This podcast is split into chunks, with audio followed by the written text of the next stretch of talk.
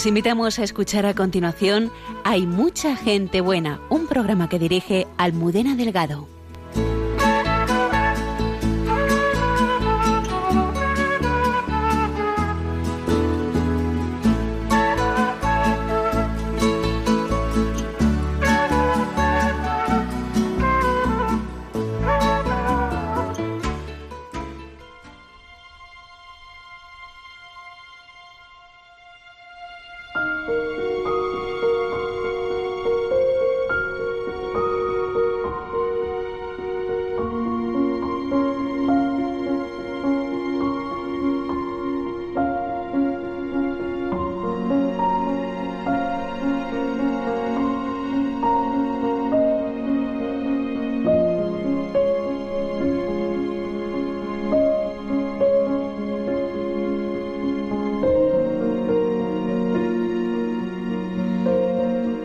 Ojos que escogiéndonos entre millones, se posan sobre nosotros y solo sobre nosotros. Esos ojos nos sacan del anonimato, de la tierra de los equivocados y los invisibles, añadiendo la dimensión de la profundidad a nuestra vida porque nos llegan allí donde nos originamos.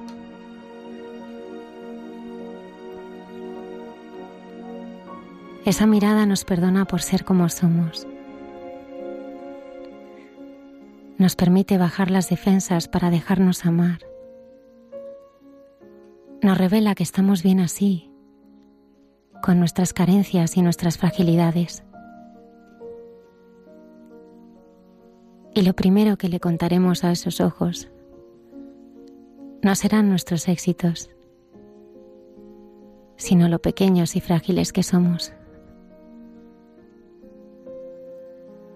Porque por fin hemos encontrado a alguien capaz de mirar nuestra desnudez sin hacernos sentir desnudos.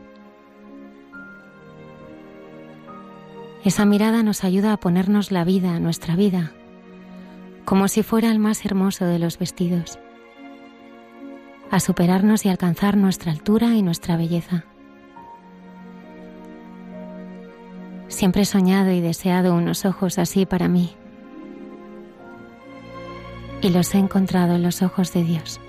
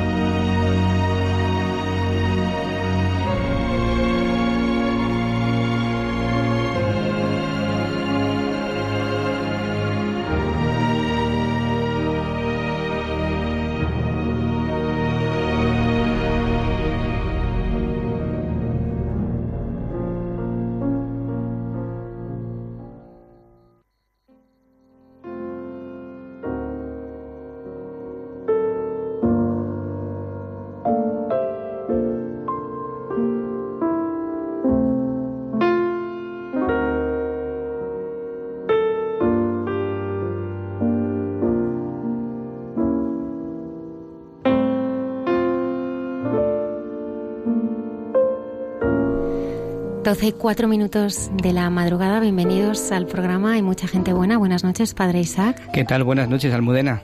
Antonio, buenas noches desde el control. Hola, buenas noches a todos.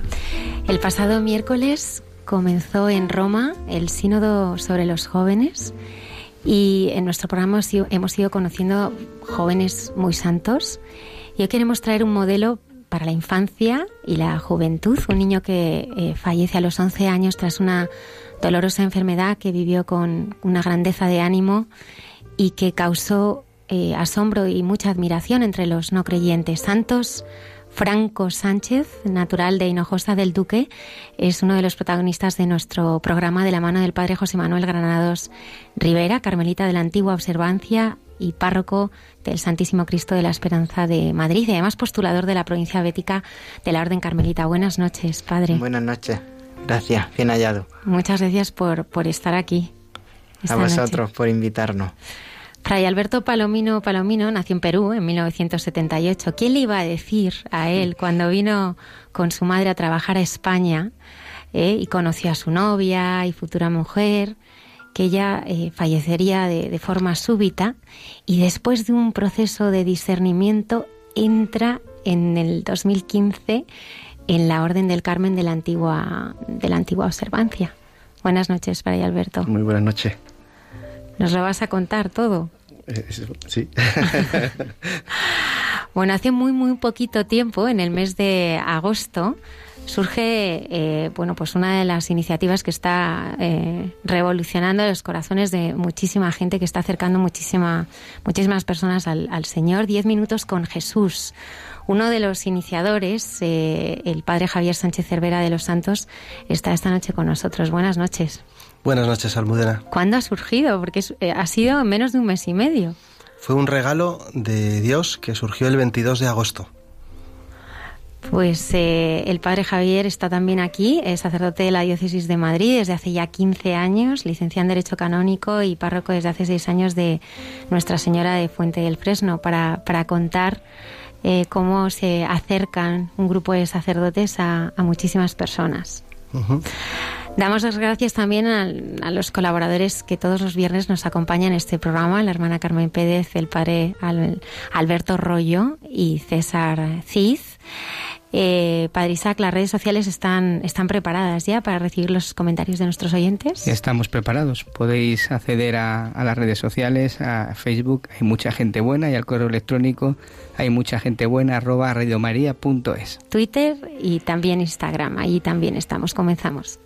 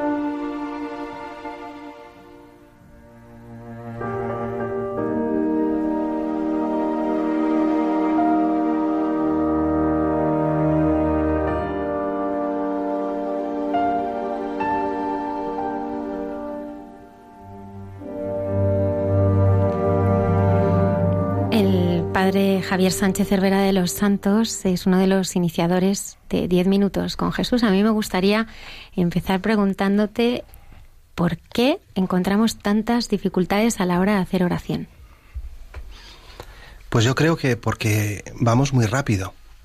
Estamos en un momento de la historia y una sociedad que va tan rápida que no tenemos tiempo para Dios y no tenemos tiempo para reposar y dejar que aflore lo profundo de nosotros, que es donde normalmente habla Dios.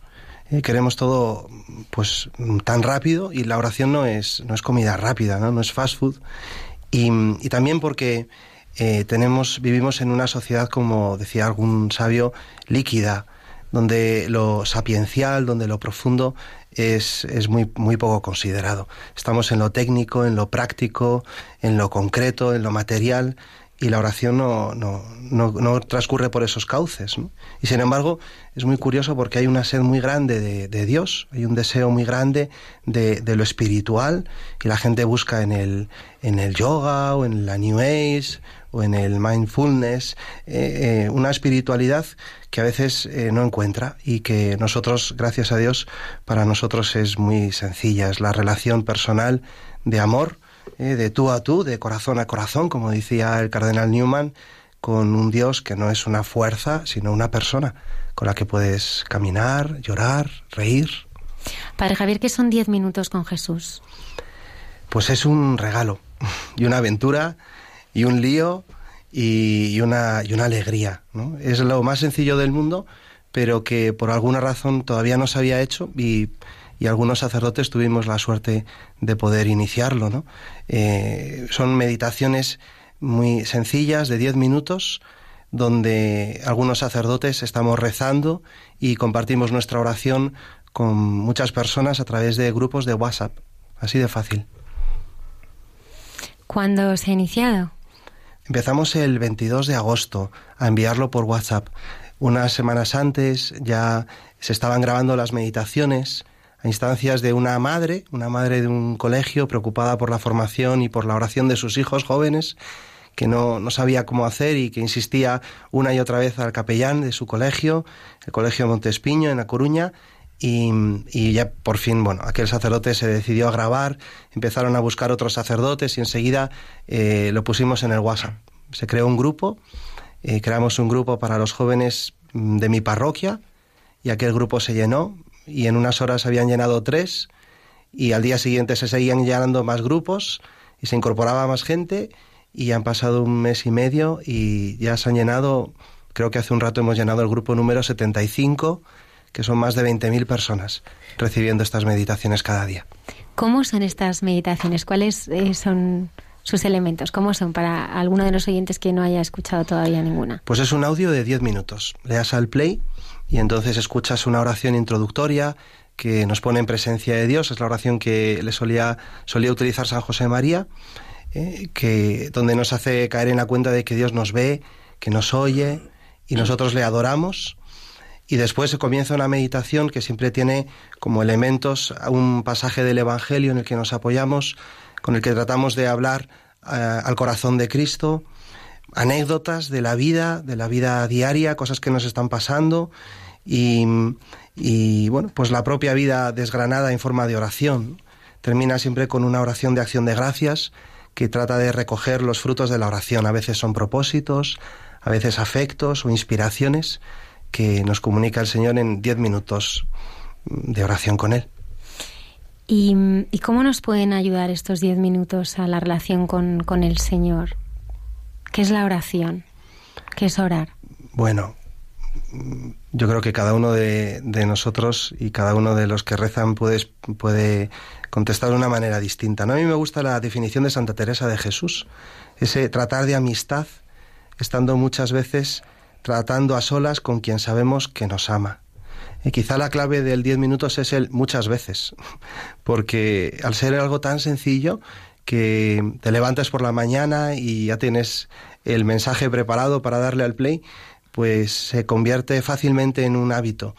Y ese muchas veces, diez minutos, día a día, te va introduciendo en, en la vida de Dios y te va ayudando a, a, detenerte, a reposar, a mirar al cielo y el Señor transmitiendo su gracia ¿no? y transformando los corazones.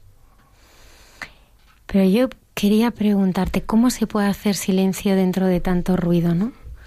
Los trabajos, eh, el coche, el, eh, bueno, pues la, todo la rutina ¿no? De, esta vida en la que nos movemos, ¿no? donde, donde estamos llenos de, de, cosas, ¿no? más los ruidos que también nosotros generamos interiormente. ¿no? Parece que en medio de este, de este caos, de este tsunami, es imposible ah, crear un espacio interior donde dejemos al Señor hablarnos. Quizás sí. Y por eso quizá el momento de la oración es, es la mañana eh, nuestro Señor del Evangelio lo dice con claridad, ¿no? que, que al amanecer estaba en el monte orando. Y ese momento donde todavía no ha empezado el ajetreo, a veces los niños no se han levantado, ¿eh? todavía no hemos salido de casa, a veces con un café, al despertarnos, con el silencio todavía, mientras amanece es el momento de rezar, ¿no? Pero de todos modos el silencio se puede hacer porque, porque el, Dios está dentro de nosotros, ¿no? Y Cristo dice en el Evangelio que hay que eh, abrir, entrar dentro de nosotros, entra en tu cuarto y cierra la puerta. Eh, es un ejercicio de interioridad que se puede hacer en cualquier lugar. Uno puede rezar en el metro mientras vas al trabajo, puedes rezar paseando por la calle, puedes rezar entrando en una iglesia que te encuentras abierta cuando vas de compras, eh, puedes rezar, pues, no sé, eh, en tu cuarto al atardecer o al anochecer antes de acostarte, ¿no? No es tan difícil. ¿Nos puedes contar algún testimonio, eh, bueno, que, que, haya recibido, bueno, pues que haya recibido ayuda a través de, bueno, estos diez minutos con Jesús? No os puedo contar uno, os puedo contar cientos. Nos, hemos tenido muchísimos testimonios y, es, una, es una alegría. A veces los compartimos los sacerdotes, nos mandamos mensajes y, es, es, una gozada, ¿no? Pues mira, mm, desde situaciones divertidas, como un hombre que en Twitter eh, a un tuit que yo puse contestaba diciendo lo más divertido es sentarte en el metro y que el que tienes al lado está rezando contigo los diez minutos. ¿eh? ¿Eh? O y a situaciones preciosas que, están siendo iluminadas por la oración. ¿no? Hace poco un chaval nos contaba que em, se había unido en la primera semana, que ya última semana de agosto, primera semana de diez minutos. El verano eh, le había dejado un poquito seco espiritualmente, dice, decía que andaba cabizbajo y que empezó a rezar. Con esa oración diaria, dice él, me cautivó, fue un gran estímulo, comencé a plantearme interrogantes en mi vida, comencé a hablar con un sacerdote y finalmente eh, me decidí a, entrar al seminario. Y ahí está este joven, que no, sé quién es, pero que ha entrado al seminario gracias a la oración. Eh, situaciones a veces duras. Hace poco un matrimonio eh, nos contaba agradecidos cómo le estaba ayudando a fortalecer la fe y la esperanza a través de la oración estos diez minutos en una situación muy dura, que es una niña de seis meses que se llama María y que está con cáncer y cómo estaban rezando juntos. ¿no?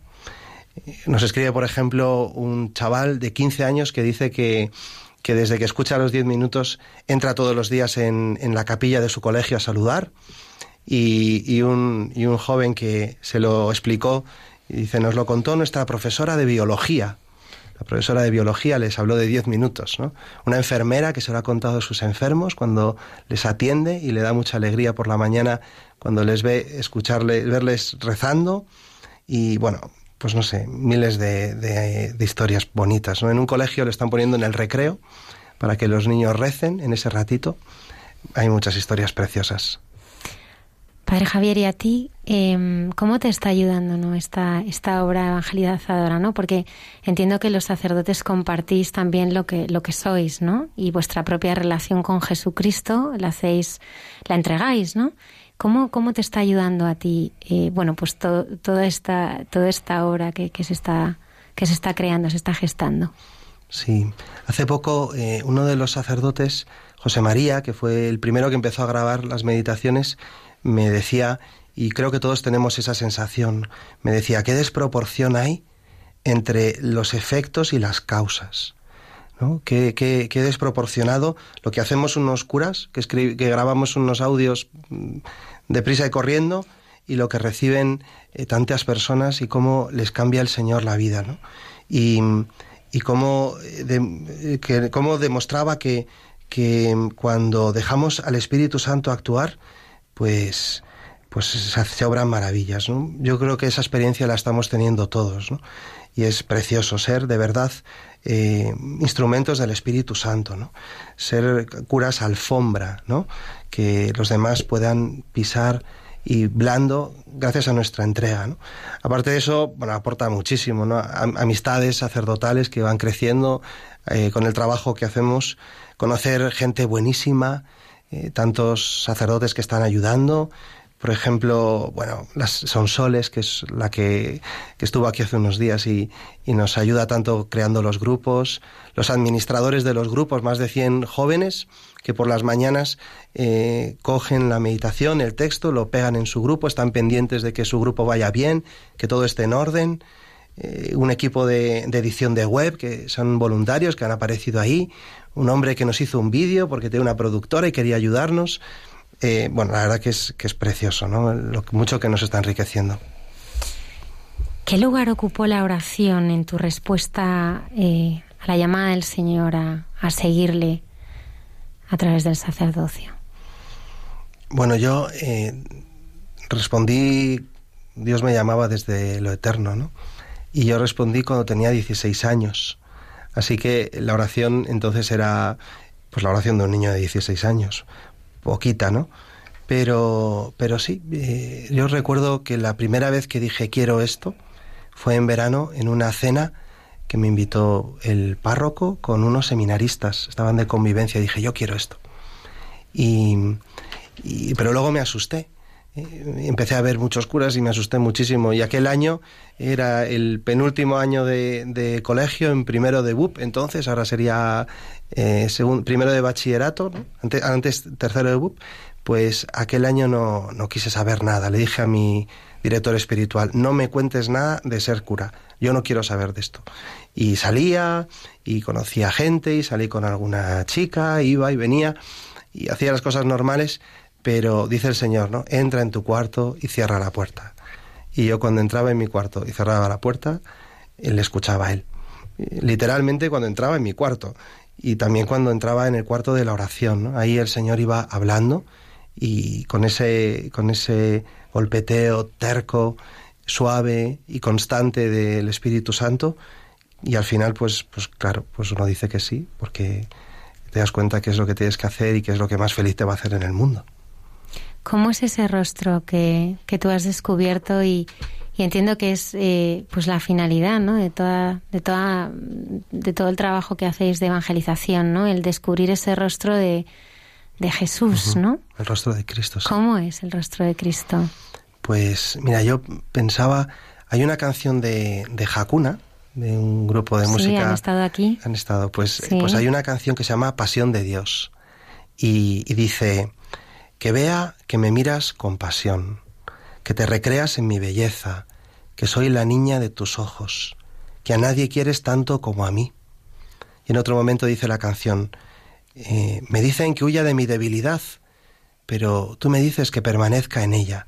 Tú disfrutas conmigo tal y como soy, débil, enfermo, en pecado, impuro, impotente, quebradizo. Solo así descubro cómo me amas. Ese es el rostro de Jesús para mí y el rostro que le estamos tratando de transmitir en estos diez minutos, ¿no? Un Dios que nos mira apasionado, un Dios que nos quiere siempre, que nos ofrece un amor incondicional, un Jesús cercano que disfruta con nosotros, lo mismo si estamos vamos en metro, que se cuela en la cocina de casa mientras preparas el biberón para la niña, un Dios que te toma de la mano en la cama del hospital, que está muy cerca, ¿eh? que te acompaña cuando vas en el autobús a la universidad o mientras llevas a los niños al cole y que, que no se asusta de nuestra debilidad, sino que la abraza y demuestra su misericordia precisamente al vernos así de necesitados. Y em, a Jesús por María, ¿no? ella siempre. Ella siempre está ahí, ¿no? En, en tu vida, ¿no?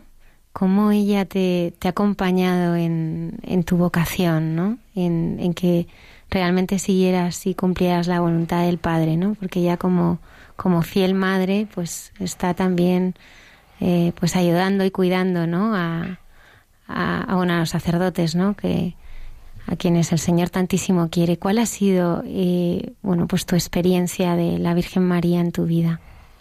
Bueno, María está presente siempre, claro. Yo estoy consagrado a ella pues desde el día de mi bautismo y, he llevado el escapulario siempre y lo sigo llevando. Em, bueno, la verdad que, que, luego lo voy regalando. Cada vez que atiendo a un enfermo, pues le pongo mi escapulario y tengo que comprar otro o buscar otro. Y, pero siempre, siempre lo llevo ahí porque, porque soy de María. Eh, luego me consagré con, a ella en la consagración de los 33 días. ¿no? Es la gran presencia femenina de la vida de un sacerdote y de mi vida, desde luego. ¿no? Mira, ahí en, la parroquia de Fresno, donde estoy en, la, en el jardín, hay una imagen muy grande de la Virgen Reina de la Paz, la misma Virgen que está en el logo de Radio María. Eh, es de tamaño natural, es preciosa, tiene los brazos extendidos y, está como regalándonos sus gracias. Muchos días eh, termina para los sacerdotes el día un poco tarde y ha sido intenso. Últimamente está siendo muy intenso y, yo a veces al, llegar a la parroquia me paseo por el jardín, voy donde está la Virgen, la cojo de las manos y la abrazo y estoy ahí con ella un rato, ¿no? María es la mujer de mi vida, sin duda.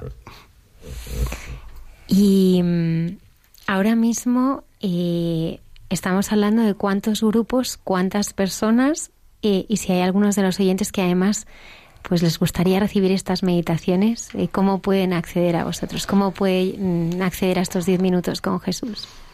Pues mira, ahora mismo estamos empezando, inaugurando el grupo 76 de WhatsApp. Cada grupo tienen 257 personas. Así que por ahí hay muchas personas, casi más de 20.000. Eh, em, empezamos un grupo también en Telegram, que es una aplicación parecida a WhatsApp, eh, que permitía un poco más de anonimato y, y, la gente nos lo pedía, y ahí estamos también.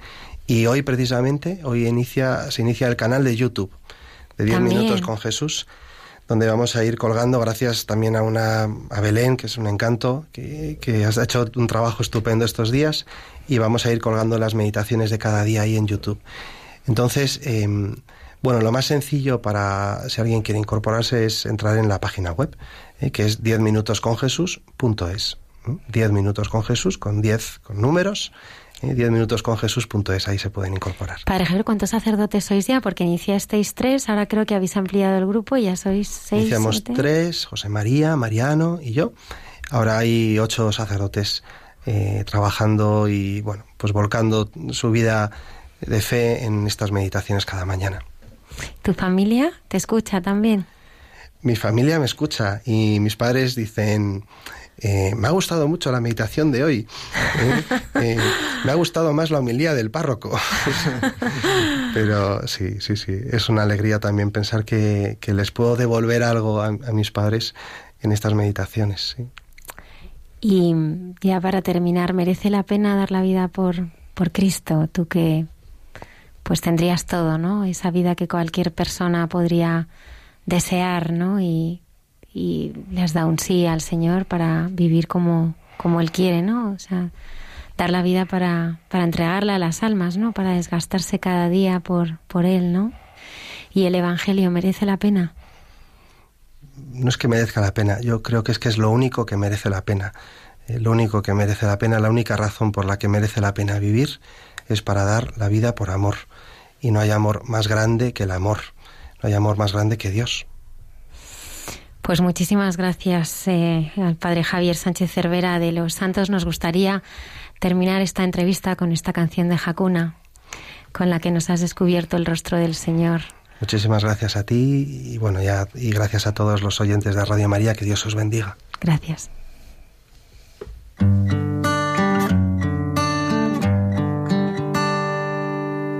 Porque tengo miedo de mí mismo.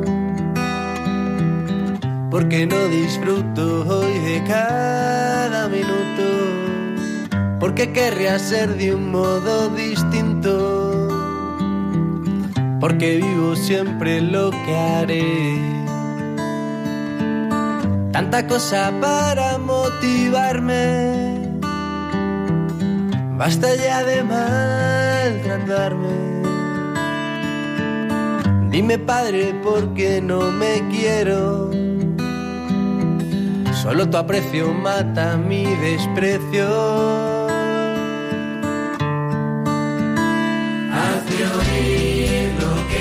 te gusto, que vea que me miras con pasión, que a nadie quieres tanto como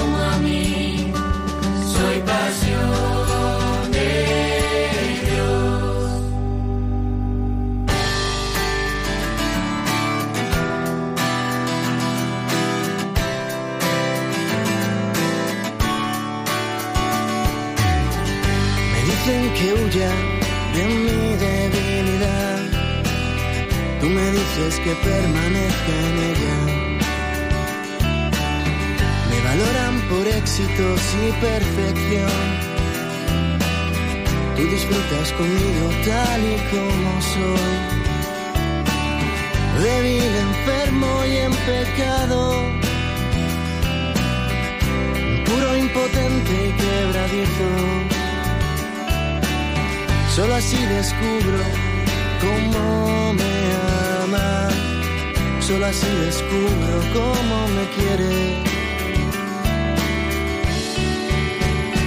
Hazme oír lo que te gustó.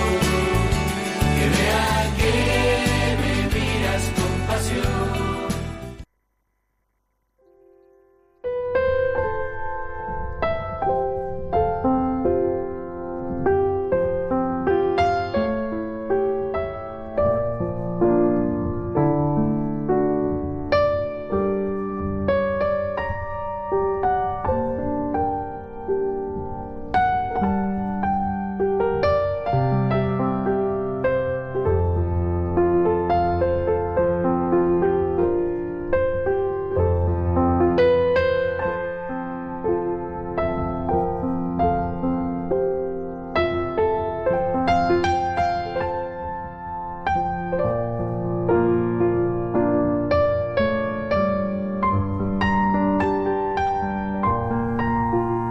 Y 31 minutos de la madrugada continuamos aquí en el programa Hay mucha gente buena. Al principio del programa comentábamos que el pasado miércoles comenzó en Roma el sínodo sobre los jóvenes y este programa pues se ha engalanado para eh, conocer a un niño que falleció a los 11 años tras una dolorosísima enfermedad que vivió con, con tal grandeza de ánimo y fe que ha causado el asombro y la admiración incluso de los no creyentes. ¿no? Santos Francos Sánchez, un gigante en la fe, natural de Hinojosa del Duque, es el protagonista de nuestro programa de hoy y eh, vamos a conocerle eh, muchísimo más de la mano del padre José Manuel Granado Rivera. Él es carmelita de la antigua observancia, es párroco del Santísimo Cristo de la Esperanza de Madrid y además es postulador de la provincia bética de la Orden Carmelita. Buenas noches. Buenas noches. Te puedo llamar Padre Chema. Claro, sí, ¿Eh? sí. Padre Chema, vamos a hablar de, del pequeño Santos, del pequeño Santos. Le, le, le llamaban el ángel de la paz. ¿Por qué? Sí, porque aunque este niño eh, su fama de santidad, ¿verdad? Podemos decir que le viene por la manera que sobrellevó su enfermedad. Ya en su vida, en su corta vida, pues ya se distinguió por, por una vida especial, ¿no? Y sobre todo por eso, por su actitud pacífica, ¿no? Y porque era un niño que en, las riñas, con los, cuando sus amigos peleaban y eso, pues él siempre intentaba poner paz. Antes comentábamos el ejemplo de tantos que podemos poner enfrente de su casa cuando el vecino descargaba la cal y la arena, pues que era una fiesta, ¿no? Todos los niños allí a jugar con la arena y que siempre terminaba en pelea. Y él era el que, el que no, venga, no os peleéis, no os peleéis. Y era una vecina la que le decía a su madre, es un ángel de un ángel de paz, un ángel de paz. Y por poner otro ejemplo, en otra ocasión, jugando con los amigos, llegó a casa sangrando, la cabeza le habían dado un golpe. Él nunca dijo a su madre, pero ¿quién ha sido? ¿Quién Nunca dijo quién había sido, quién le había hecho eso. Pero al día siguiente fue a la casa de ese niño y le dijo, bueno, nos vamos a la catequesis, que ya es la hora de la catequesis. fue a recogerlo como si no hubiera pasado nada, ¿no? Por eso lo de ángel de paz, ¿no? Eh, Santos Franco Sánchez, eh, eh, bueno, nace el 13 de junio de 1942 en Hinojosa, en una familia profundamente cristiana. Él era el sexto de trece hermanos, estudió en el Colegio de los Padres Carmelitas y, como decías, pues siempre pues se encontraba poniendo la paz entre sus compañeros y entre, entre sus hermanos, ¿no? Y, y, él pues se crió en esa familia tan, tan, tan grande, ¿no? Donde además dos de, de, las hermanas pues entraron también carmelitas de la antigua observancia. ¿Cómo era ese entorno familiar en el que, en el que vivió Santos? Sí, antes si me permite saludar a, a Sor Guadalupe Por favor. y a Sor María de Gracia, que son hermanas de sangre, ¿verdad? De, de santo, del y niño nos estarán escuchando y también a toda la comunidad de Carmelita. Bueno, quiero saludar a la Madre Priora Sor Isabel, a toda la comunidad ¿eh? del convento de Santa Ana de Carmelitas de la de la antigua observancia a las que tenemos tantísimo cariño. Sí, yo creo, gracias a ellas creo que estamos aquí hablando de santos. lo que han rezado. y lo que Santos va a hacer esta noche, eh, animar ya a nuestros oyentes que le pidan favores a este siervo de Dios, porque es muy generoso, ¿eh? A mí ya me ha concedido muchísimos.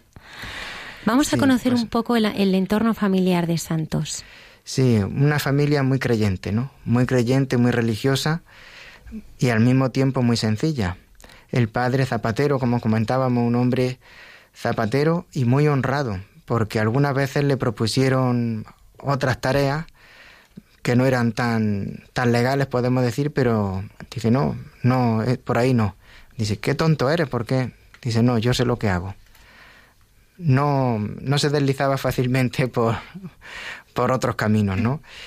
Y muy valiente también su padre, porque antes nos hablaba el padre Javier del escapulario.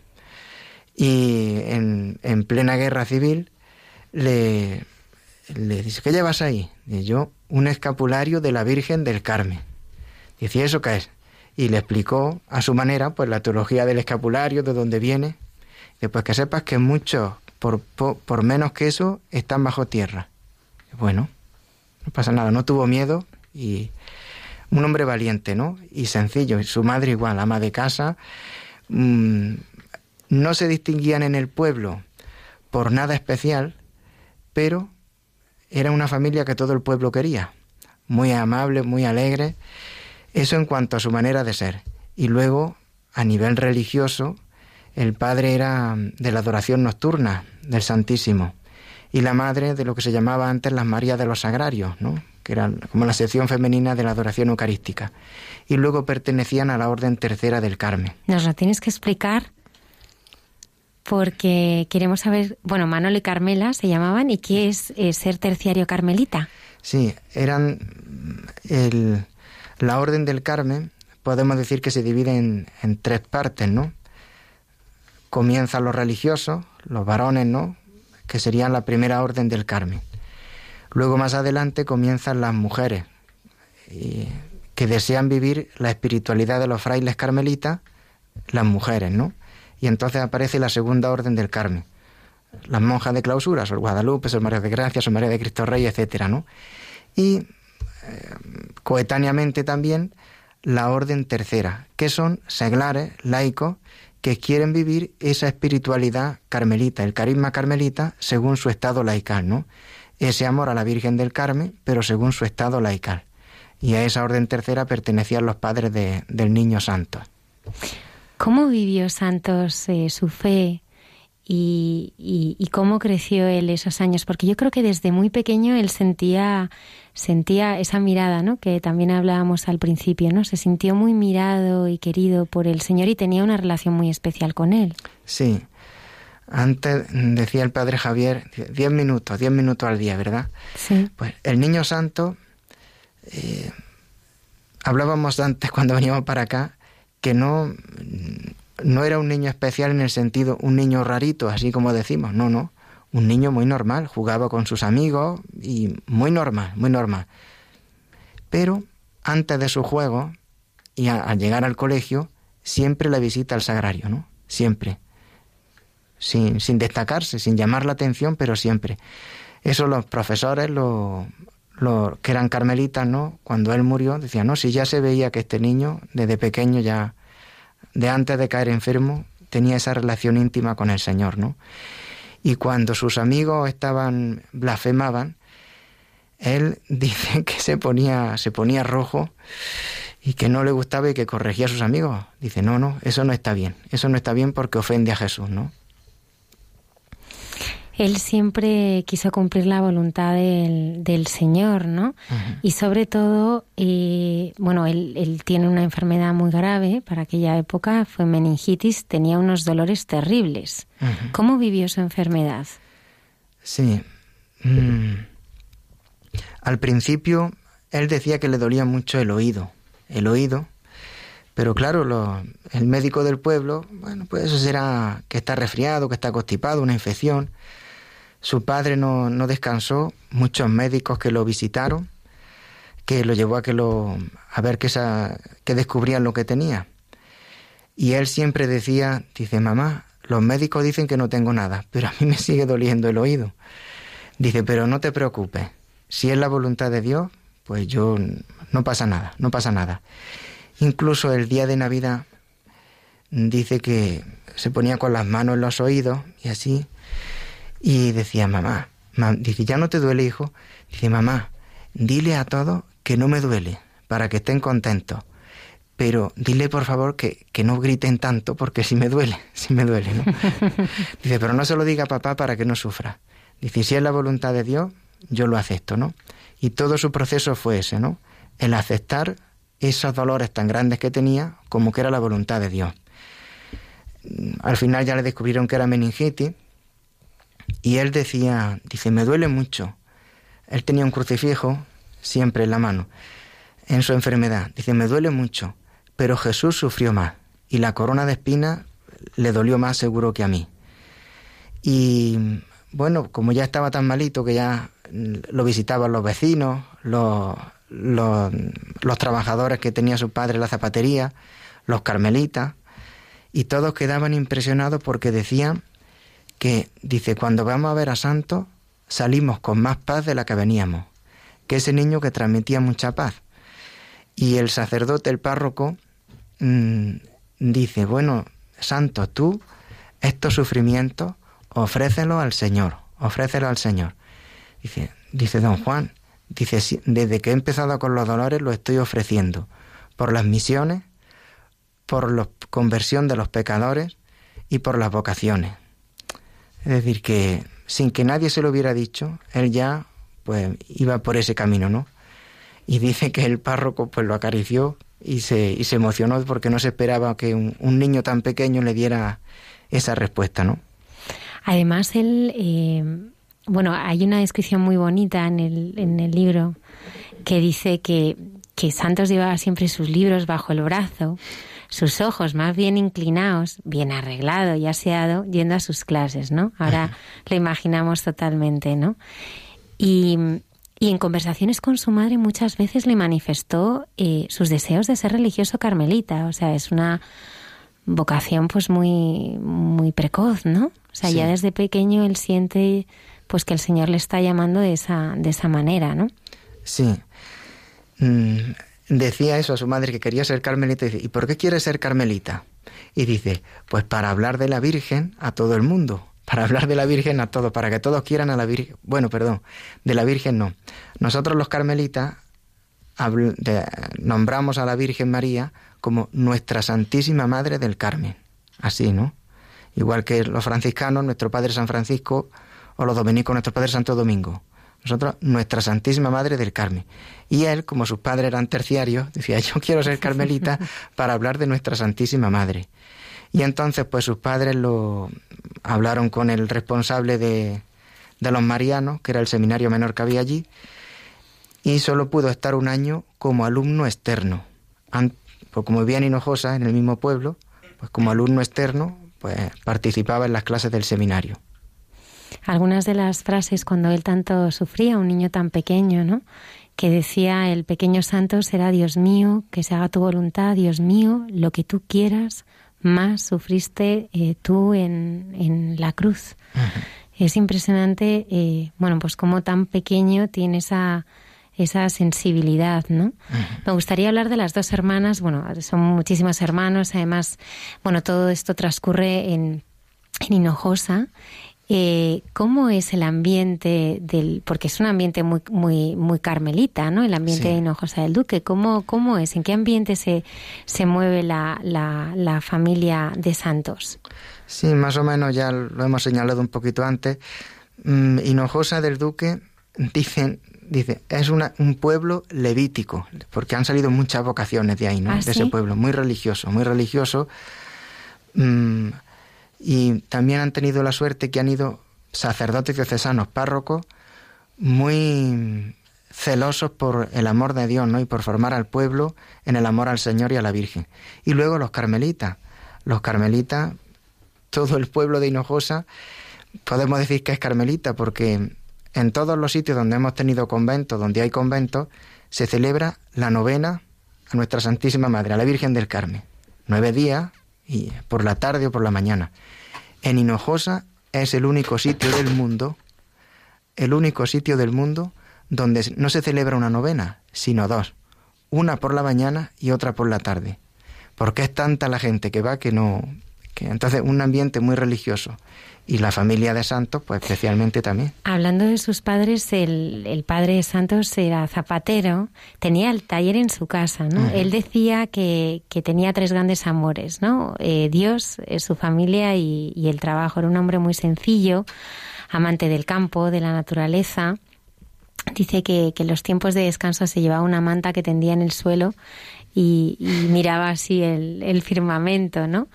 Y fue un hombre que, que, que, luchó mucho, ¿no? Nunca le faltó el trabajo, pero sí a veces escaseó, ¿no? Y, y él, como conocía muy bien su, su oficio, ¿no? Pues también eh, pues luchó mucho, ¿no? Por sacar a su, a su, a su familia adelante, ¿no?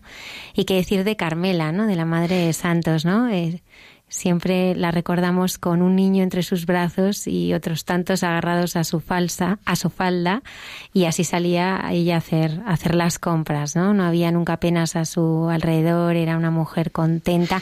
Bueno, hay una cosa que me encanta, y es cómo ellos, este matrimonio empezaba el día, ¿no? Con la misa del alba.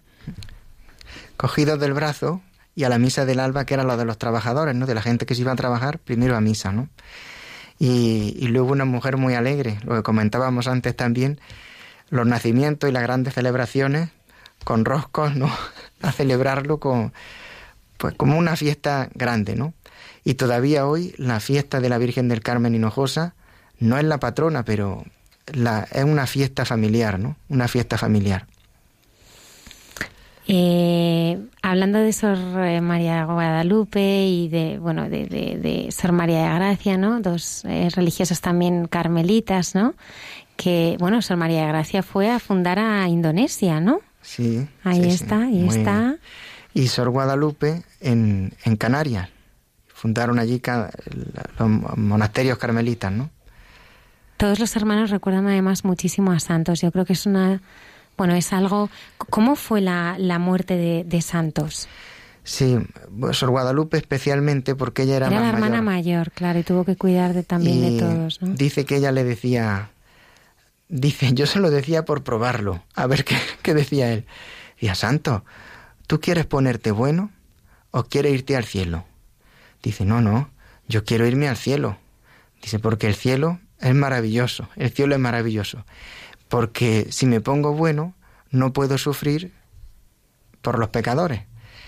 Y en otra ocasión, ya hablamos, ya más cercano de la muerte, dice que le dijeron, dice, bueno, santo, tú tranquilo, que ya, que ya pronto el Señor te va a llevar y va a ir al cielo y ya no va a sufrir más.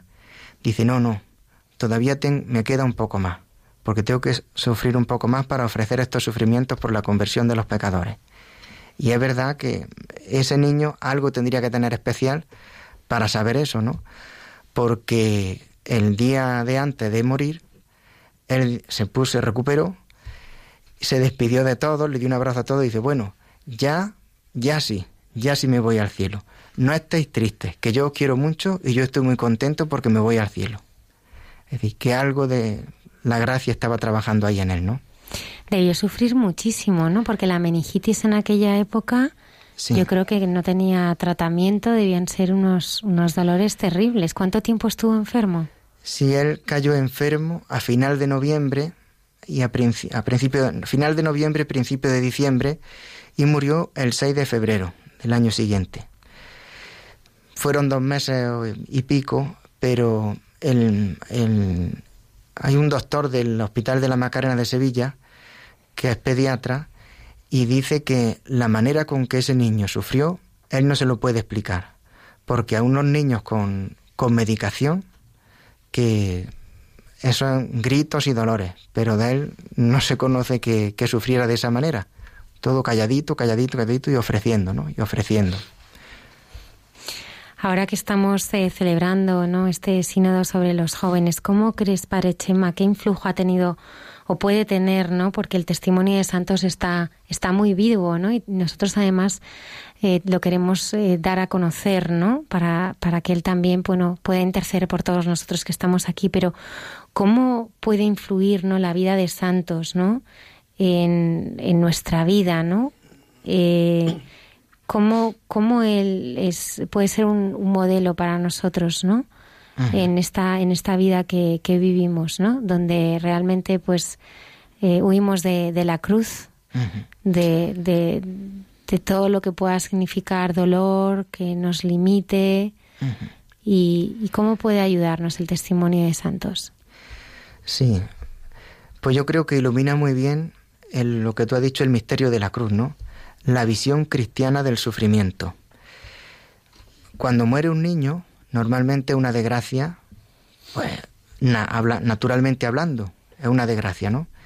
Sin embargo, cuando murió Santo, dice que aquello no era un entierro, que parecía una procesión. Todo el pueblo acompañándolo, la bandera de la Orden Tercera, las cuatro banderas de la acción católica del pueblo, porque la gente sabía pues que ese niño estaba en el cielo, ¿no? Era con, acompañando a la familia, pero con ese sentimiento de paz con que él había vivido su enfermedad. Y nada más morir, mm, por los pueblos de alrededor ya se, se corrió esa, esa fama de santidad, ¿no? Y hay el testimonio de una niña que tenía poliomielitis, que dice que, dice, desde que escuché hablar de santos, ya llevo mi enfermedad de otra manera. Es decir, la manera con que Santo vivió su enfermedad nos ayuda a nosotros los cristianos, pues no, no, eh, nosotros no tenemos grandes enfermedades en general, sino problemas que nos agobian, que a veces son pequeños. Bueno, pues esta manera de llevar Santo su enfermedad, pues nos ayuda a eso. Y bueno, es la cruz del Señor que si la manda por algo es, ¿no? Por algo será. Eh, nos dicen también eh, que vamos descubriendo el rostro del pequeño Santos, pues que no usaba nunca la crítica o el desprecio, al contrario. Otra de las cosas que más me gusta de Santos es que siempre salía en defensa del, del, desvalido. Ante cualquier pelea, eh, él salía a proteger al más débil, ¿no? del grupo, ¿no? Sí, incluso cuando dice que, que cuando en clase el profesor preguntaba y el compañero no había sabido la respuesta, y le tocaba a él responder, pues dice que él le costaba, aunque la sabía, le costaba mucho responder para no quedar, no dejar en evidencia a su compañero, ¿no? Y sí, siempre en, defensa del, del, del, desvalido, pero especialmente de sus hermanas, de sus hermanas. En las, las cuidaba mucho. siempre, siempre, sí. Especialmente a ellas, sí. Además, eh, sí, otra cosa en relación que alguna que otra vez cuando alguno hizo alguna trastada, él se echó la culpa. También. Eh, no para defender a los otros, ¿no? No, no, no, es cierto, salía siempre en defensa del, del más débil, ¿no? Además, pues, eh, bueno, pues el, a mí lo que más eh, me, me, impacta ¿no? de, de Santos es cómo vivió de manera tan, tan profunda, ¿no? El misterio de, de, la cruz, incluso en su enfermedad también, él decía que veía al, al Señor, ¿no? Podría ser algunas de las cosas que él... Bueno, dos ocasiones, ¿verdad? Hay, cosas, digamos, sobrenaturales, ¿no? Que bueno, eso ya la iglesia que diga, ¿no? Al final. Mm, que son cosas que ese niño, sin saberlo, pues son cosas que le suceden a los místicos, ¿no? Padre Pío, por ejemplo, o Catalina Emmerich, etcétera, ¿no? Estos santos, o San Francisco, Santa Catalina de Siena, los grandes místicos, o entre nosotros Santa María Madalena de Pazzi, estos fenómenos extraños, ¿no? Pero de él solo se conocen dos. Y uno dice que estando sufriendo muchísimo, ya cerca de su muerte, pues que su hermana le, le escuchó decir, vete feo, vete feo. Uy, pero ¿a quién dices eso? ¿A quién? Dice, era el demonio que estaba aquí, ¿no? Y entonces que le había enseñado lo cruz y que se había ido. Y la otra ocasión fue ya mm, poco antes de morir, que se quedó como un poco como estasiado y dice, qué bonita, qué bonita es, mira qué bonita viene. Pero ¿quién, de quién, de quién habla santo? ¿De quién? Dice, de nuestra Santísima Madre, nuestra Santísima Madre, qué guapa es, ¿no la ves? ¿No la ves? Esas son las dos cosas así, ¿verdad? Que de sobrenaturalidad, ¿no? Aunque bueno, a mí es que lo que más me agrada de este niño es eso, que no se destacaba en nada. Mira, un santurrón, un beato, no, no. Un niño muy natural, muy sencillo, muy normal, pero con esa vida espiritual tan intensa, ¿no? El pequeño Santos Franco Sánchez, un gigante de la fe, sus familiares siempre recordarán pues esa mirada profunda, noble, serena ¿eh? y muy inocente, ¿no? Con tan solo 11 años eh, murió, pero demostró una grandísima entereza, ¿no? Durante los dos meses de sufrimiento que nos reveló a todos pues la grandeza de, de su alma, ¿no? Y bueno, pues me gustaría dar las gracias a, a sus hermanas y también, eh, bueno, pues animar a nuestros oyentes a que le pidan cosas a santos y que por favor, pues si obtienen eh, favores y gracias, que seguro que sí, pues se pongan en contacto con el convento de Santa Ana, ¿verdad? De, Sevilla. Ahí están las carmelitas ¿eh? de la antigua observancia. Que, lo recogerán con, con, mucho, con mucho gusto, porque ahora Santos es siervo de Dios. ¿Cómo podemos entender, para quizá alguno de nuestros oyentes que no entiendan, qué es un siervo de Dios? Ajá. Bueno, es el proceso de canonización, ¿no? El siervo de Dios, beat, venerable, beato y santo. Porque claro, nosotros aquí en la tierra, oh, esta persona era santa, o este, este chico, esta chica era santa, este hombre, esta mujer. Decimos nosotros, decimos nosotros. ¿Cómo podemos saber que realmente es santo? Pues Dios tiene que intervenir para confirmarlo. Mira, su vida ni una falta. Bueno, bueno, si este niño hace un milagro, bueno, Dios por la intercesión de este niño hace un milagro, ah, pues sí, es verdad, era santo. Si no, pues estamos equivocados, ¿verdad? Es lo que, por eso los procesos de beatificación son eso. Dios tiene que confirmar con un milagro el culto de, de la persona, ¿no? Que se, le, que se abra el proceso de beatificación. Bueno, desde aquí vamos a pedirlo, ¿eh? Por intercesión de santos. Entonces ahora Santos se encuentra en la primera parte del proceso, que es... Exactamente. Hay dos procesos, el proceso diocesano, el proceso romano, por decirlo de alguna manera. El proceso, el siervo de Dios es cuando se abre el proceso aquí en la diócesis, ¿verdad? Yo lo que sí invitaría, si me permite Almudena, pues que los oyentes escriban su nombre en internet y busquen su cara, ¿verdad? Su foto. Es verdad, ¿eh? es que Porque ese niño muchísimo, enamora, enamora, es verdad. Sí.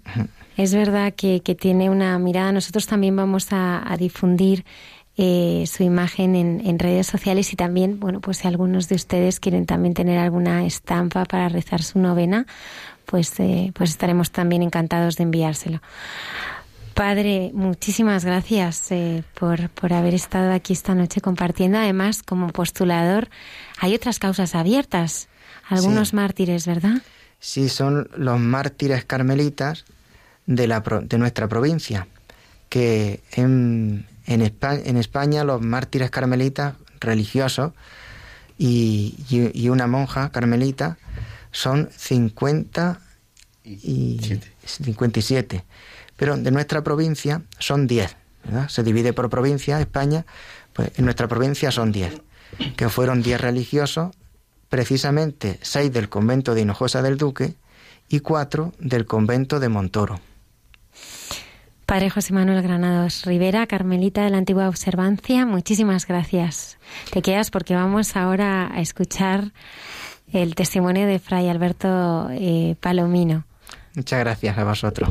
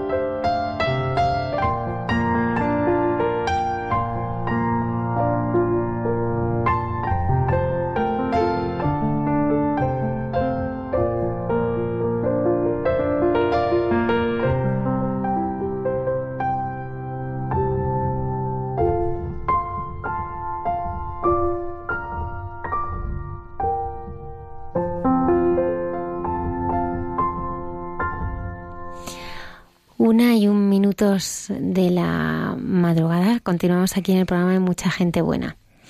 El padre, no, Fray Alberto, todavía no, padre, que estás a punto, ¿eh? Bueno, quedan todavía un, tiempo antes de, de, ordenarte como sacerdote. Fray Alberto Palomino, pues nació en Perú en 1978 y, bueno, su familia siempre estuvo muy, muy vinculada con la Virgen del Carmen en Lima.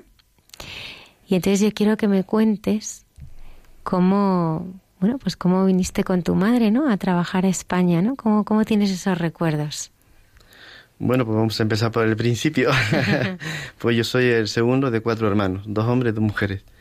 Y, y mi madre se tuvo que, que venir a, a, España justamente por aquello de... En el Perú estábamos pasando por, por dos eh, situaciones de, de terrorismo, ¿no? Sendero Luminoso y MRTA. Entonces mi madre trabajaba en una, en una fábrica de hilo y con unas compañeras pues decidieron emigrar a, España por mejor vida salarial, ¿no? Pero nos dejó con mi padre y unas primas, ¿no? Y con la familia de mi madre. Entonces yo siempre refiero a esto porque en toda mi juventud mi pueblo está dedicado a la Santa Cruz y a la Virgen del Carmen. Entonces cuando yo tenía nueve años, pues mi madre y mi padre se separan pero eh, para mí es eh, providencial, lo veo así, ¿no? Que la fiesta del Carmen en mi pueblo siempre ha sido una fiesta familiar. Era una fiesta donde estaban los abuelos, los mayores, los primos, los sobrinos, los vecinos. Entonces para nosotros, eh, para mi familia siempre ha sido un, un punto, la fe no ha sido simplemente una eh, una tradición cultural, sino ha sido algo más profundo. ¿no? Por eso cuando mis padres se separan, en mi familia sigue habiendo aquel encuentro, ¿no? Entonces la Virgen no, no me abandona ni por un lado ni por el otro, ¿no? Mi abuela me enseñó a querer a la Virgen no solamente con, con palabras, sino con hechos, ¿no? Mi abuela Carmen murió de, de unas úlceras y, ella desde chica, pues a su familia nos enseñó a querer a la Virgen. Allí se vestían el hábito de carmelitas, de seglares, se ponen una mantilla en la cabeza y entonces tienen un, un incensario donde ellas tienen, me enseñó perfectamente aquello, ¿no? Dice, nosotras aromatizamos el paso de la Virgen, pero a la vez hacemos que todos los pecados se envuelvan y vayan a Dios. O sea, teológicamente a mí me enamoró eso. Entonces cuando ella, ella era enfermera de profesión, y ella sabía muy bien lo que tenía, ¿no? Y me acuerdo que eh, faltando un mes para la fiesta de la Virgen, pues entró por unas hemorragias tremendas. Eh, el médico era amigo suyo y ella, pues faltando una semana para la fiesta de la Virgen, pues firma el alta voluntaria. Y el médico se pone las manos en la cabeza. Dice, pero Carmen, tú estás loca. Dice, tú te estás suicidando. Y dice mi abuela con toda la calma del mundo, y mire, doctor, yo sé lo que me va a pasar pero antes está mi promesa a Dios que mi salud. O sea, que te demuestren la fe no solo con palabras, sino con hechos y más gente que tú quieres. O sea, para mí son, son pruebas que el Señor te va dando y te va aclarando, ¿no? Tanto en mi vida familiar como en mi vida personal. Entonces me acuerdo perfectamente como mi abuela en esa procesión se ciñe su hábito, empieza a estar en la procesión conmigo de la mano y llega un momento en que se para la procesión y yo la veo a ella llorando y mirando fijamente a la Virgen. Entonces mis adentros decía, ¿qué le dice una madre a otra madre? ¿no? Y me escucharía ella y me dice, hijo mío, os estoy entregando a la Virgen. O sea, ella sabía su fin, pero eso no, no le alteró en nada su fe, al contrario, ¿no? Entonces, eso para mí fue tan, tan determinante que cuando mi padre y mi madre se separan, eh, mi madre se va a España, bueno, viene aquí a Madrid, eh, nosotros nos quedamos, mi casa era un matriarcado prácticamente, mi madre, mi abuela, mi bisabuela, mis tías. Eh, mi abuela muere, mi madre se viene a España el año siguiente, mi bisabuela también muere, mis tías, unas se van a Estados Unidos, otras a Japón, otras a Madrid, en fin, nuestra casa queda un poco desolada. Pero la fiesta de la Virgen nunca deja Mm, de lucir, ¿no? Siempre es un, momento de encontrarse, o sea que a, pesar de las separaciones y de las idas, el Carmen en mi pueblo siempre ha sido el Carmen, eh, la fiesta de la Virgen. Cuando yo termino el colegio, en el 95, mi madre ya estaba aquí. Y pues nada, yo con las ilusiones de poder ayudar y cambiar el mundo con mis manos, pues nada, estoy en la preparatoria para la universidad, pero también estoy en, en mil cosas, ¿no? Un voluntariado y tal. Y entonces eh, mi fue carmelita fue fraguándose un poco por lo visual, porque eh, a colación de lo de mi abuela, eh, cuando yo tenía siete años, creo que fue mi primer enamoramiento, ¿no? En Lima, en mi ciudad, hay una tradición muy fuerte en mi, en mi cultura. Allí hay dos monasterios de carmelitas descalzas y uno de ellos está dedicado a la Virgen del Carmen. Entonces mi familia, por parte de mi padre, todos son de la cofradía. Entonces hay una tradición muy viva que hasta ahora se mantiene, ¿no? La Virgen es eh, considerada una monja más, una carmelita. Entonces tiene que pedir permiso a su comunidad para poder salir de clausura. Entonces yo me veo pues con siete años, un 15 de julio a las nueve de la noche, de la mano de mi abuela y de mi bisabuela, delante de la puerta de la clausura. Entonces yo no entendía lo que era ese loquerío, ¿no? Muchas luces, muchas flores, mucha música y delante de una puerta y toda la gente mirando aquella puerta, ¿no? Entonces pues a mí se me... me acuerdo de esa noche, las nueve de la noche, ¿no? Cuando toco una campanilla por dentro y se abre todo y se hace un silencio sepulcral. Entonces pues por dentro de la puerta lo único que ves son nubes de incienso y conforme va saliendo la Virgen, yo lo que veo son unos ojos, unos labios y una silueta, ¿no? Entonces para mí fue tan hermoso aquello, o sea, hablo de lo visual, pero que no deja de traspasar lo espiritual, ¿no? Esos ojos que me miraban era a mí, esas manos con que llevaba el escapulario, esa mirada de reina y de ternura a la vez. Es decir, pues, yo esa noche tampoco podía dormir, esperando que al día siguiente pues fuera ya 16 de julio. Entonces mi tía abuela por la mañana, venga, son las 5 de la mañana, pues nada, prepararnos todo pronto porque la misa es a las 6 de la mañana y a las 7 salía la Virgen. Entonces, cada julio tomó una connotación diferente. Ya no era un mes más. Ya pasar por ese lugar ya no era pasar por una calle más, era el sitio de ella. Era buscar su rostro, ¿no? Empecé a empaparme de sus monjas, ¿no? De su, de su vida, entonces me apasionó, es decir, para mí, mm, y yo lo digo, ¿no? Mi padre formador, muchas veces, mí el 15 de julio son como las rosas en botón, ¿no? Es la belleza en su máxima expresión, pero no ha brotado del todo todavía, está todavía ahí fresca, ¿no? Como con, como con el rocío, está, es, pero todavía no explota, ¿no? Entonces, todas esas cosas en mi vida han ido marcando mi, mm, mi espiritualidad carmelita, sin yo saberlo, ¿no? En mi familia, en mi medio social, en mi vida laboral también, ¿no? Entonces... ¿Cómo era tu vida en Madrid? Pues eso, eh, en el, yo llego en el 99, mi madre me dice, pues no estoy estudiando, pues venga, vamos a Madrid. Y la verdad que la primera semana me gustó, pero la segunda semana me agobió.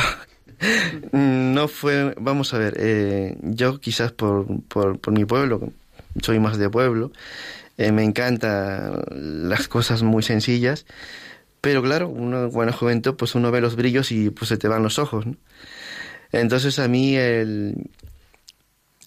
Quizás eso sería mi egoísmo mío, ¿no? El no controlar tanto y ser eso tan inacabable me puede, ¿no? Me sobrepasa tanta, tanta actividad. Pero bueno, sí, en el 99 llegué, en, en junio, y, y fue un cambio radical, ¿no? Porque fue un empezar de nuevo todo, ¿no? Entonces... ¿Qué edad tenías? Eh, tenía ahí 18. 18. ¿Y ahí conociste a tu novia? Eh, pasaron un año, un año y medio más o menos. Sí, porque yo llegué justamente, mi madre estaba viviendo por García Noblejas y cerca está la parroquia de la, de la Inmaculada, en la Cruz de los Caídos. Entonces ahí suelen hacer una vigilia de la Inmaculada. Y pues yo pues mm, de María pues siempre. y entonces son fechas que te marcan en tu vida, ¿no? Mi abuela siempre era muy de, de, estas fechas, ¿no? Porque es que en Perú la primera comunión no se hace en mayo, se hace el día más puro del año que es el Día de la Purísima, en, en, el Día de la Inmaculada. Entonces, pues con esas añoranzas, pues voy peregrinando por parroquia y eso me encantó, ¿no? Porque estaba la Virgen por medio, luego Teresa de Jesús, entonces lo sencillo y lo bonito a mí me fascinó. Y fue ahí donde conocí a María, ¿no? María era eh, una médico de familia sevillana, estaba recién terminada la carrera y nos conocimos, nos conocimos justamente ahí, rezándole a la Virgen, como quien no quiere la cosa, ¿no? sí, porque me faltaba volver un poco también a mi a mis a mis costumbres, ¿no? Eh, eh, la, el sentirme en un sitio de la Virgen, el poder dedicar tiempo a la oración, el poder dedicar tiempo a, a poder meditar tu vida, ¿no? Me hacía falta, pues y en esa capilla la encontré. Eh, y fue bonito porque de ahí eh, entablamos primero una amistad, esa amistad se fue volviendo en, confidencialidad, en puntos en común. El que Madrid me sobrepasa, pues a mí también. Mm. El que como en Sevilla se quiere la Virgen, pues en Perú también. Cosas como esas que tú dices, pues mira, que, que, tantas casualidades, ¿no? Y así empezamos pues un camino primero de amistad y luego de, de noviazgos también, porque empezamos un camino de los grupos de oración teresiano en la Plaza de España. Eh, siempre estaba la Virgen. Entonces, eh, el primer lugar que fuimos fue Ávila, a conocer San José. Y luego yo conocí a muchas hermanas eh, de Perú que me llaman las hermanas mayores y dicen, oye, tienes que tú estás en Madrid, pues mira, fulana de tal, aquella cabra loca que estaba por allí, se ha metido a monja. Pues y ahora no con eso, se va a España a reforzar los conventos que hay por ahí. El primero fue Tarazona, el otro fue pues eh, Peñarán de Bracamonte, otro fue el de Sevilla, otro, en fin, fueron viniendo muchas, entonces las fuimos recogiendo en el aeropuerto y las fuimos llevando a los conventos.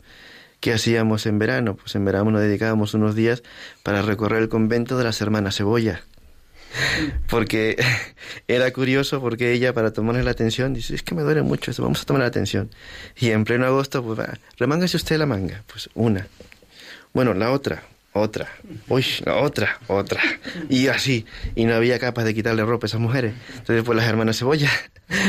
Entonces, así fue entablando una comunicación muy sencilla, pero muy profunda, ¿no?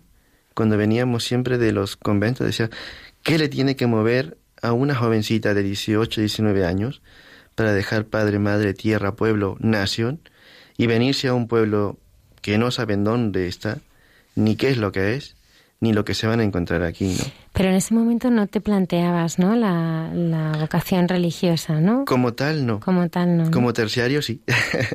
o sea, yo reconozco que no en ese momento no, no planteaba cosas fuertes en mi vida en ese sentido, ¿no? O sea, que salías con María. Claro, sí, nosotros teníamos... novios? ¿Cuánto tiempo estuvisteis saliendo? Mm, diez años. Bueno, o sea, en total fueron diez años. Y en ese, bueno, pues en, ese, en ese proyecto, en ese camino, eh, bueno, pues tú la habías visto como la madre de tus hijos, ¿no? Estabais, bueno, trabajando un noviazgo, ¿no? Para llegar a, sí, yo un puerto, ¿no? O sea, tú en ese momento tenías la inquietud de que podía ser la madre de tus hijos, ¿no? Sí, yo hice un curso un curso de, formación profesional y estuve trabajando primero en Mercadona y luego en Carrefour, en comercio. Y entonces eso era demasiado...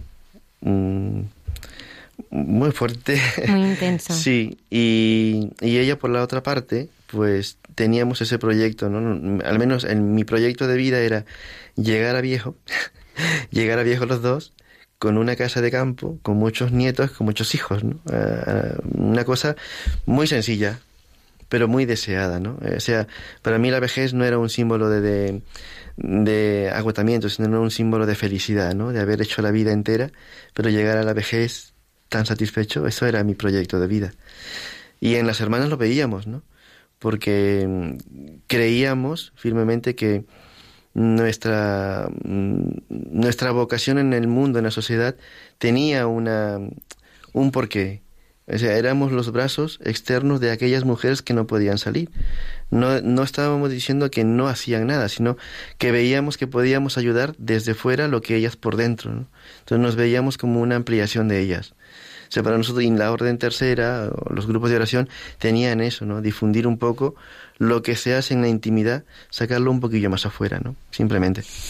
Pero bueno, vivíais vuestro noviado, eh, rezabais juntos, sí. vivíais... Y, y después de esos 10 años, ¿qué pasa? Sí, pues bueno, es que al año siguiente eh, nos vamos a vivir a Sevilla. Dejamos Madrid con todo el dolor de nuestro corazón. Dejamos Madrid y nos vamos a Sevilla. Pues ahí encajamos, como se dice, como anillo al dedo. ¿no? Yo nunca había estado en Sevilla, pero me acuerdo de estar en un viernes de pasión, una semana antes de Semana Santa, en la Plaza Santa Marta, al lado de la Giralda, y me pregunta un hombre, mire, la calle Mateo Gaga, no sé, no sé cuánto. Digo, pues yo creo que está de frente para la derecha, una intuición. Y me pregunta uno de la familia, dice, ¿tú cuánto tiempo llevas aquí? Digo, pues nada, acabo de llegar hace poco, pues parece que está toda la vida. Entonces fue, fue precioso, ¿no? Porque yo creo que el Señor te regala más de lo que, de lo que uno es. Porque yo eh, encajé en esa ciudad simplemente yo creo porque los destinos cuando te dejas llevar, el Señor te sabe, llegar, te sabe llevar a buen puerto. Eh, para mí fue muy fácil la convivencia en Sevilla porque Sevilla no deja de ser un pueblo grande. Entonces las costumbres eh, se mueven en función un poco a la religión. Se mueven también un poco a la familia. Entonces, para mí fue muchísimo más fácil, ¿no? Porque Madrid, lo que a mí lo que me desbordaba de Madrid era eso, ¿no? Lo inconmensurable. Sin embargo, en Sevilla, siendo lo que es, era muy fácil de situarte y de estar. Entonces, pues para mí eh, fue todo, ¿no? La religión, la cultura, el, el, todo. Pero como dice mi provincial, pues en Sevilla hay lo mejor y lo peor del mundo. O sea, que eso no quita lo otro, ¿no? Pero fue así, ¿no? Encajamos muy bien, volví a cambiar de trabajo, y empecé con Carrefour, ella empezó a coger pues un centro de, de, salud, la Candelaria, allí en Sevilla, y pues nada, con la familia, pues muy bien, ¿no? un, proyecto de familia, de, de, de, trabajo, de amigos y de hermandades, ¿no? Continuamos allí, allí la verdad que yo estaba en tres hermandades, eh, pues yo he sido nazareno, he sido costalero, he sido rociero, pues de todo un poco, ¿no? Cualquier día que eres de Perú. el Señor nos regala demasiado, ¿no? Por eso yo digo que el Señor es muy bueno con nosotros. Y entonces nuestro proyecto de vida era como los pajarillos. Nosotros decíamos, los pajarillos pues se encuentran en el horizonte, buscan un árbol, se cortejan y luego pues eh, buscan una rama, hacen el nido y luego pues anidan. Entonces nuestro proyecto estaba en el nido. Pues habíamos hecho un proyecto en común, habíamos comprado una casa, estábamos en esa implementación del nido, entonces estábamos a las puertas de pues eh, de formalizar ¿no? las cosas, las cosas que hacerlas bien hechas. Y, y en eso pues hubo una conversación curiosa, ¿no? Porque murieron unas monjas de Fuente de Cantos, unas carmelitas, y, planteábamos un poco aquello. Si tú, mmm, si llegamos a viejo y tú te mueres antes, pues yo me meto a monja. Y si yo muero, pues tú te metes a fraile. Y yo digo, pues yo, ¿dónde firmo, no? Porque, pero cosas que tú hablas, como quien dice, pues cuando un seguro de vida, ¿no? Para nosotros era lo más normal porque manejábamos el lenguaje de la muerte, quizás por esa formación que nos daban un poco que no todo acaba aquí, sino y viendo la felicidad de aquellas mujeres y de aquellos hombres, pues eso para nosotros era pues la gloria bendita, como se dice. Entonces, pues pasa eso, ¿no? Que yo estaba trabajando en Carrefour, eh, ella tenía una guardia al día siguiente, eso fue un 19 de noviembre, y teníamos una perrita, la única perra que tenía en mi vida. Y pues yo, ese día, pues eh, nosotros, no, yo tenía el turno partido, eh, estaba en caja ese tiempo, pues comimos al mediodía eh, y claro, pues, por la tarde me fui a, a, mi segundo turno y ella estaba preparando las cosas para el día siguiente para, para la consulta. Y pues nada, vuelvo yo con la bicicleta, que vivía en, en un pueblo, en Madrina del Alcor. Y en ese pueblo pues iba y venía con bicicleta. Y entonces pues nada, una noche muy tranquila y, me acuerdo mucho de aquel poema de San Juan de la Cruz, ¿no? En una noche oscura, con ansias de amores inflamadas, oh dichosa aventura, salí tras ti sin ser notada, ¿no? Es lo, lo que recuerdo más de esa noche porque cuando llegué había niebla, era cosa rara en, noviembre allí en Mairena, Y cuando llego, pues abro la puerta, eh, mm, hay un silencio y estaba la luz de la cocina encendida.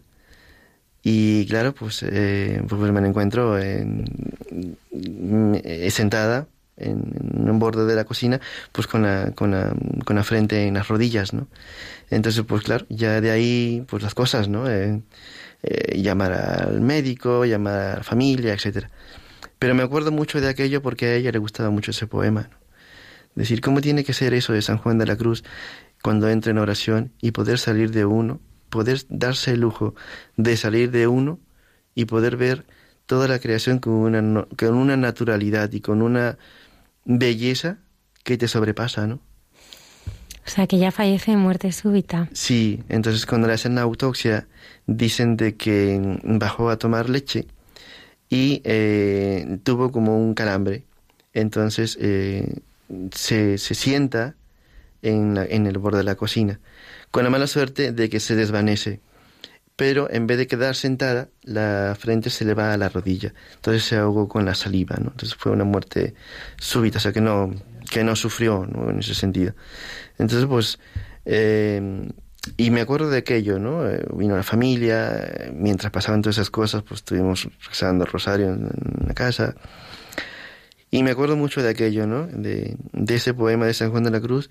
Y luego en ese tiempo estaba de, por decirlo así, de moda la fiebre aviar. Y entonces una, una amiga nuestra de, de África, de Sevilla, pero que estaba misionando en África, dice, te mando un mensaje que me han mandado que creo que te va a ayudar. Dice que el Señor está preocupado porque está llegando la fiebre, la gripe aviar en el cielo. Y San Pedro dice que el Señor le ha encomendado que busque los mejores médicos y las mejores enfermeras porque no puede pasar de aquí.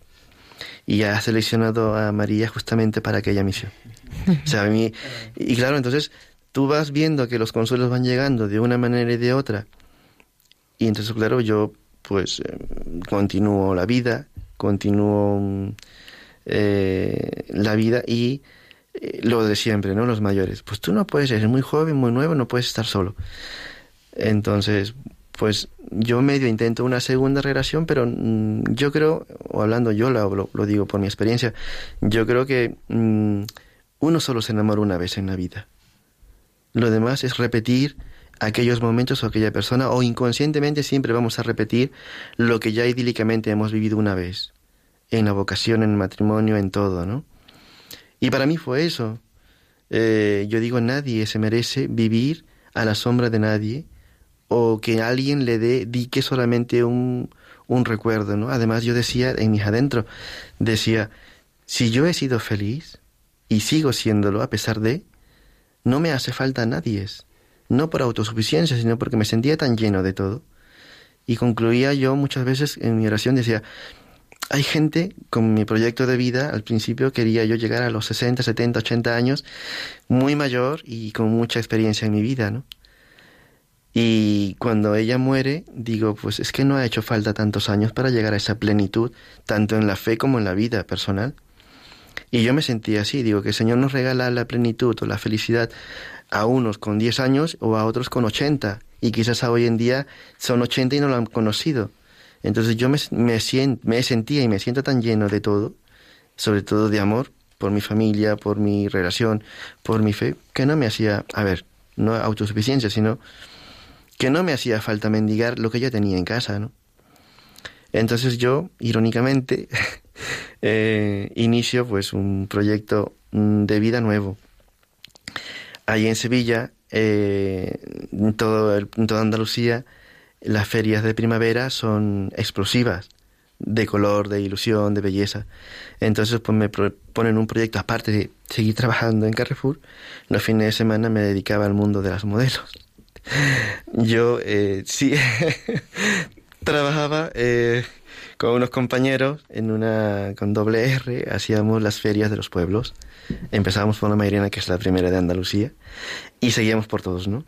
Entonces, siempre, siempre, siempre, siempre me lo hicieron ver aquellas niñas. Eh, dice, Alberto, ¿tú te has dado cuenta de una cosa? Que siempre cuando tenemos un certamen o una feria, siempre que hablamos hablando de las niñas, mm, que de una, una, monja, una, una amiga mía que yo conocí en Perú, que fue modelo y se metió a monja. Y, siempre terminamos hablando de ella. Y oye, es verdad. Y dice, pues eso no es normal. Digo, hombre, para ti no es normal, pero para mí sí. Digo, porque guapa por fuera, pero más guapa por dentro. Y ahí es verdad, y eso es verdad. Entonces, pues siempre terminamos con la misma letanía, ¿no? Y entonces, pues eso ya fue un poco así, pasando los años, y fue un poco minando un poco mi, mi interior con más insistencia, ¿no? Tenía una búsqueda y una lucha, pero yo no la sabía expresar del todo. Y yo ahí en Sevilla pertenecía a otra cofradía, Nuestra Señora del Carmen en su misterio doloroso. Sale el miércoles santo y nos, yo era diputado de culto. Y le hacíamos allí los cultos de ánima, en noviembre, casualmente, ¿no? María murió en noviembre y en noviembre hacíamos los cultos. Para eso, pues, eh, invitaron al padre Daza a predicar ese triduo. Y entonces, como quien no quiere la cosa, pues yo lo había visto muchas veces, pero nunca le había escuchado. Y ese día empezó a hablar de nuestra Santísima Madre, ¿no? Porque la Virgen del Carmen nos pide a nosotros que vivamos en obsequio de Jesucristo. Para mí eso fue como quitarme los tapones de cera de los oídos y empecé a escucharle, ¿no? Y es lo que yo quería. Nosotros vivimos en obsequio de Jesucristo, imitando a la Virgen María, como ella vivía en su vida, con ese celo incandescente del profeta Elías, y huyendo de, de, Monte Carmelo vinimos a Europa, y la Orden del Carmen lo que se caracteriza es en amar a la Virgen, defenderla, quererla, pregonarla. Pues, pues eso para mí fue quitarme los tapones de cera del oído. Entonces, pues, esa noche, como suele pasar, pues son las noches de, de no dormir. Yo estaba como niño chico en Navidad. Yo no sabía qué me pasaba, una nerviosera, una intranquilidad, una felicidad, porque creía y sentía que el Señor me había respondido a través de... Entonces, pues esa noche, como no podía hacer otra cosa no podía dormir, cogí, no sé si un par de folios y empecé a escribir todo, ¿no? Empecé a escribir al Padre, digo, pues soy fulano de tal, con tantos años, pues toda mi vida, yo no sé ni lo que escribí. Y y se lo dije a ella, ¿no? Cuando terminé, pues si tú me quieres para ti, pues ábreme las puertas. Entonces, pues al día siguiente cogí la carta y se la dejé en la comunidad. Y el padre estaba de viaje, pues tardó. Y yo estaba con esa intranquilidad. Pero tranquilidad a la vez porque se lo había dicho a ella, ¿no? Si tú me quieres para ti, pues ábreme las puertas. Y entonces fue así. Fue así como empecé un poco con estas locuras carmelitas, ¿no? Y entonces, claro, lo primero que me dice el padre es, eh, tienes que dejar todo tienes que dejarlo todo y, no era poco, ¿no? Pero fue fácil porque, porque me avalaba ella. O sea que en el 2015 entras en, en la Orden del Carmen, ¿no? De la antigua observancia. Exactamente. ¿Y cómo, cómo es ese proceso de despojo, ¿no? De irte quitando pero claro, tú venías absolutamente del mundo. Fíjate además con qué trabajos más variados. es que el señor escribe recto un reloj es torcido. Es verdad. Sí, pues lo primero que me dice justamente mi, mi padre formador, que en ese tiempo lo conocí allí, eh, me, me dicen, pues lo primero es eh, ir dejando el trabajo. Claro, un trabajo fijo en aquel tiempo, en aquel tiempo era un poco locura, ¿no? Pero luego fui meditándolo mucho, ¿no? Porque digo, vamos a ver, mi vida nunca ha sido, mm, siempre ha sido fácil, pero nunca ha sido tan complicada. O sea, siempre ha sido complicada, pero nunca ha sido fácil. Pero siempre se me ha hecho fácil. En mi familia, la separación de mis padres, mi abuela, etcétera, Madrid, ahora Sevilla. Entonces, dejar el trabajo, pues fue otro ejercicio más, como cuando dejé toda mi vida en Perú y tuve que volver a empezar en Europa, ¿no? Entonces, pues lo medité y, y lo decía, pues si realmente lo quiero, pues lo quiero todo, ¿no? Pero para quererlo todo, había que dejarlo todo. Y fue así, pues fue dejar el trabajo, luego mi independencia, luego mi voluntad, que esa es la que más cuesta. Pero fue fácil, ¿no? Y, y, cuando, cuando entré en el convento de Jerez, eh, fue para mí precioso, ¿no? Porque la primera frase que se me venía a la cabeza fue, pues estoy en la casa de la Virgen. Eso para mí eso es... Bueno, te ha conquistado. Totalmente. Desde pequeño. Sí, porque a veces no reparamos en aquellas pequeñas, como dice el padre David del Carpo, diosidades, ¿no? Qué importantes son. poder ver tu vida de una retrospectiva, no para retroceder, sino para ver lo que el Señor ha escrito en ti, es importante muchas veces para poder decir, Señor, aquí estoy, ¿no?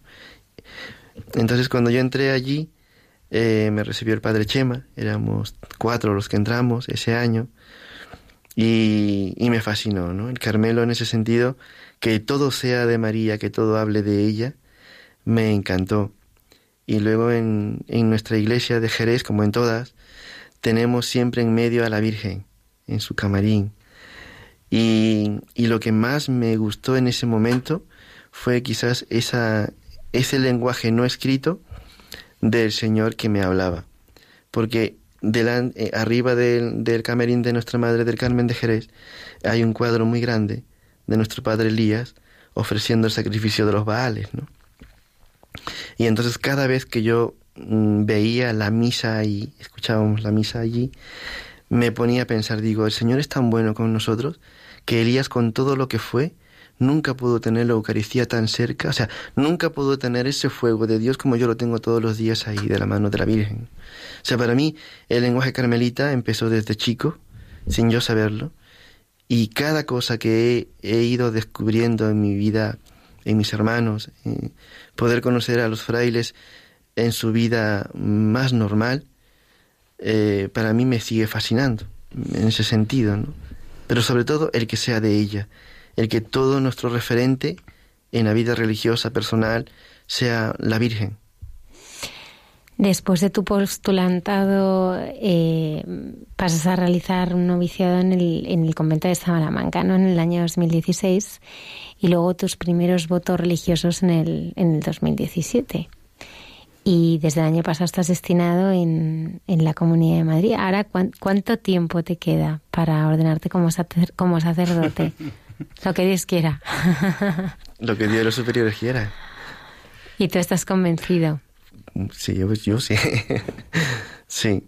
Eh, es, como decía el padre Chema, es una es una, un servicio diferente el que se hace aquí en Madrid que en, Andalucía. Pero yo creo que, mm, eh, que todo este camino, que todo este mm, conocimiento de la vida en el Carmen es también una renuncia, pero creo que ya la, han hecho antes, ¿no? A mí me, me ayuda mucho pensar, como dice mi padre formador, la vocación de un carmelita es la gota que cae en el mar, ¿no?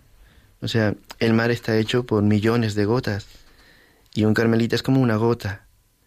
Pero cuando se funda en el mar, tú no puedes decir cuál es la gota y cuál es el mar. Entonces nuestra vocación, o por lo que yo voy conociendo, nuestra vocación son como los árboles, ¿no? Las raíces de los árboles. Nosotros, la gente ve solamente las hojas, el tallo y las flores, pero muy difícilmente ve las raíces, ¿no? Entonces, eh, para mí poder sentirme hijo de Elías es una, una situación que me compromete un día a día a poder testimoniarlo en Jerez, en Sevilla, en Madrid, en Perú, en Holanda, en Indonesia. ¿no?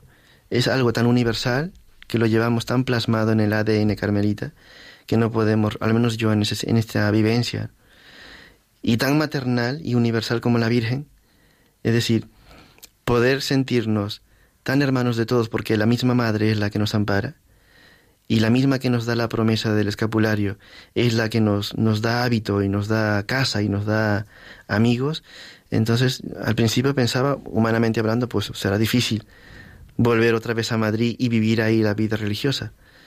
Pero cuando hay un, un abandono, ¿no? Eh, total y ves que no es tu proyecto sino es el de Dios, o sea, el querer llegar a ser esa gotita en el mar y que la gente vea a los carmelitas y no te vea a ti, eso es em, una necesidad de poder demostrar nuestra vida sin demostrarla. ¿no? Yo me enamoro mucho del carisma nuestro porque los primeros cruzados cuando van a Tierra Santa se dan cuenta, por providencia de Dios, que Dios no quiere que se tome Jerusalén ni la cristiandad con armas materiales, sino con las armas espirituales. Hoy en día es muy fácil poder decir lo que me da la gana, porque soy libre y me da la gana decir lo que me da la gana. Pero qué difícil es contenerse y poder sumirse a la verdad. Qué difícil es amar con un compromiso que amar libremente sin ningún tipo de compromiso. Por eso yo creo que Madrid, en ese sentido, el Señor a los carmelitas nos pide aquello, ¿no? Poder ser profetas en nuestra tierra, pero sin ser infieles a nuestra vocación como ermitaños dentro de una ciudad. Hablábamos al principio del programa de, de la oración, ¿no? Del tiempo que necesitamos para, bueno, pues para poder entregarnos al mundo, ¿no? Pero si no le llevamos a él, pues vamos como vacíos, ¿no? ¿Cómo es ese espacio eh, interior tuyo, ¿no? Donde, donde te encuentras con el Señor, ¿no? Donde, donde estáis a solas, ¿no? Pues en nuestra vida como carmelitas la necesidad de rezar es, es predominante. La he descubierto porque mm, lo mismo que un pez no puede estar fuera del agua, un religioso, una religiosa tiene que estar en su medio, ¿no? Nuestra estructura como religiosos nos permite tener esa dedicación, esa donación a Dios a través de nuestros votos. Y la oración es nuestra forma de poder comunicarnos con Él, pero no con el ruido de la barabunta, ni con sentimentalismos, ni con subidones ni bajones de emoción, sino con una conversación con un tú a tú, con tu Dios, con el que te ha creado. Y es difícil, no es fácil poder entrar en una oración contemplativa. Es difícil, pero no imposible, porque ya lo ha hecho nuestra Madre Santísima. Yo muchas veces lo refiero, ¿no? En el Ángelus, ¿no? En el Ángelus, perdón. digo, porque mucha gente dice, es que ya estas cosas pasadas de moda. Y digo, pues nada, nada más difícil, más difícil que obedecer, ¿no? Porque yo, para mí la oración es como el de la Virgen, ¿no? Y se le apareció el ángel y dice, eh, y vas a ser la madre del Señor. Y yo digo, pues la Virgen responde de dos maneras. Y la Virgen no era tonta, ¿no? Y la Virgen dice, yo, si no he tenido relación con hombre, ¿cómo voy a ser yo la madre de Dios? Pero inmediatamente repara, pero como tú lo dices, Señor, creo. Y el Señor la alaba, ¿no? ¿Quiénes son mi madre y mis hermanos? Aquellos que oyendo la palabra de Dios la cumplen. Entonces, si un carmelita no imita los rasgos y los gestos de la Virgen en su oración personal, ¿no? Porque para nosotros la oración lo es todo. padre prior es director del colegio, pero él primero es religioso y de paso da clases y es director. Mi padre formador es párroco, ¿eh? y, pero es religioso y de paso es párroco y formador.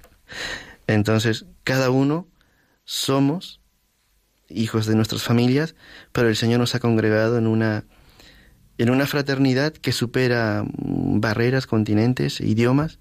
El único idioma es el poder hablar directamente con Él tú a tú.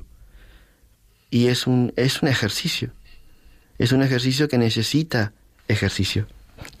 Porque si uno no ejercita la, el, el, poder dominarse en sus pasiones más básicas, tengo sueño, tengo hambre, no tengo tiempo, entonces, ¿qué le estás dando a Dios? Y si nosotros decimos que nos hemos donado al Señor y nuestro tiempo está dedicado a Él, pues como decía el Padre, ¿no? Eh, podemos rezar. Es importante para nosotros rezar en comunidad, es importante rezar en la soledad, es importante rezar con la parroquia, con los niños del colegio, en el metro, ¿no? Nuestra contemplación no se dedica o no se limita simplemente a la capilla, sino que se amplía. En nuestra oración llevamos al enfermo, al mendigo, al que asesina, al que mata, al que te pide oración, al que te insulta. O sea, nuestra contemplación en la ciudad tiene ese significado mariano, ¿no? ¿Y qué haría la Virgen en Madrid en el 2018? ¿Cómo rezaría? Pero, pero claro, como nosotros somos amparados por ella, no podemos quedarnos solamente en teorías. ¿Qué haría? Sino yo qué hago como Carmelita. Entonces por eso la contemplación, la oración contemplativa, necesita un ejercicio físico y espiritual. Y eso es lo que hacemos, ¿no? Somos religiosos y de paso hacemos todo lo demás. Fray Alberto Palomino, muchísimas gracias. ¿eh? Menuda historia, ¿eh? desde Perú hasta Sevilla, Madrid. ¿Quién te lo iba a decir, eh? ¿Cómo te lleva la Virgen de la mano, eh? La Virgen es demasiado buena con nosotros.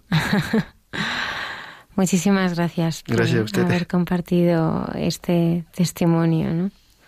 con tantas cosas. Me gustaría terminar esta entrevista de la mano de Enrique Mejías, nuestro cantautor favorito, con una canción teresiana, ¿no? Ya todo me entregué y di, ¿no? Como tu vida, como tu vida. Fray Alberto, muchas gracias. Gracias a ustedes.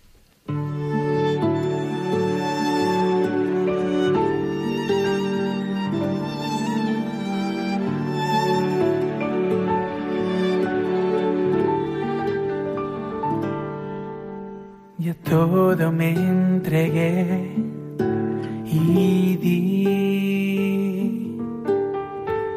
y de tal suerte he trocado que mi amado es para mí y yo soy para mi amado, que mi amado es para mí y yo soy para mi amado.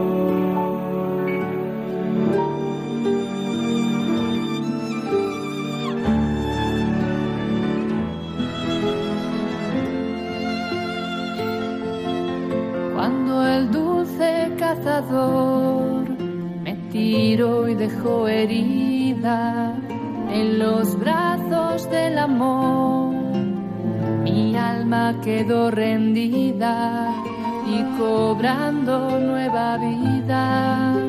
De tal manera he trocado que mi amado es para mí y yo soy para mi amado, mi amado es para mí y yo soy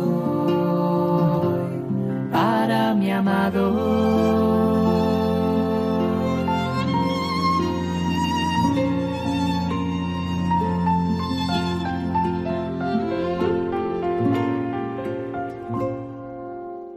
Hirióme con una flecha enherbolada de amor y mi alma quedó hecha una con su criador.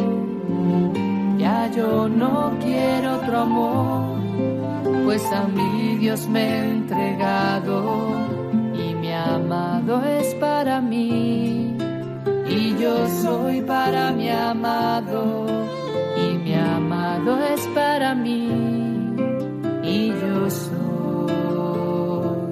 para mi amado.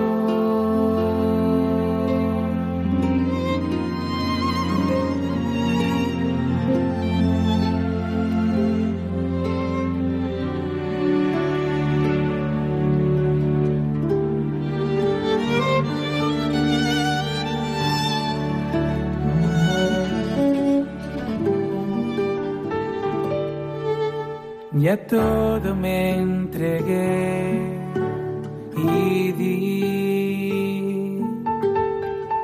y de tal suerte he trocado que mi amado es para mí y yo soy para mi amado, que mi amado es para mí y yo soy para mi amado.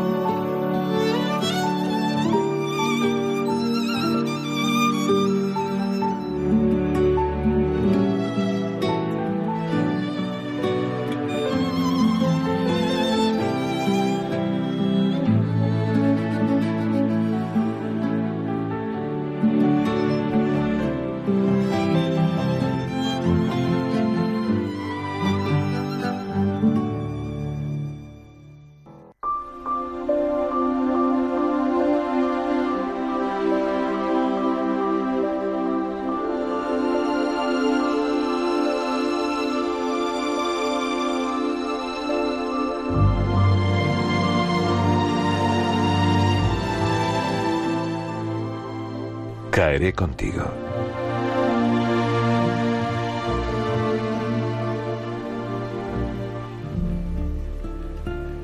No importa quién eres, en qué crees y cuál es tu historia. Importa cómo te sientes, ahora que la vida oscurece tu corazón guerrero con una enfermedad tan elocuente como cruel. Te siento en la orilla con las manos abiertas por si llueve amor esta tarde. Y sentado a tu lado compruebo que me duele tu dolor, que me duelen tus lágrimas, que irritan mis ojos, como si compitiéramos a ver quién llora más. Y creo que me tiene que doler, que es lo oportuno. No hay nadie entre nosotros que pueda medir si conviene compartir tanto en tan poco tiempo entre dos personas que casi no se conocen.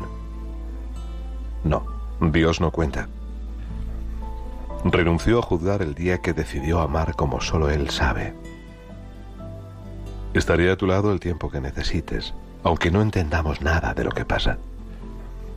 Si te caes, caeré contigo, que los golpes compartidos duelen menos. Si te duele, tomaré tus manos con fuerza, hasta que el dolor se aburra. Y si sientes miedo, nos esconderemos juntos hasta que pase de largo, mientras recordamos las mejores tardes de tu infancia. Y cuando te vayas, grabaré en mi memoria tus palabras prestadas para orar con ellas y con tus recuerdos.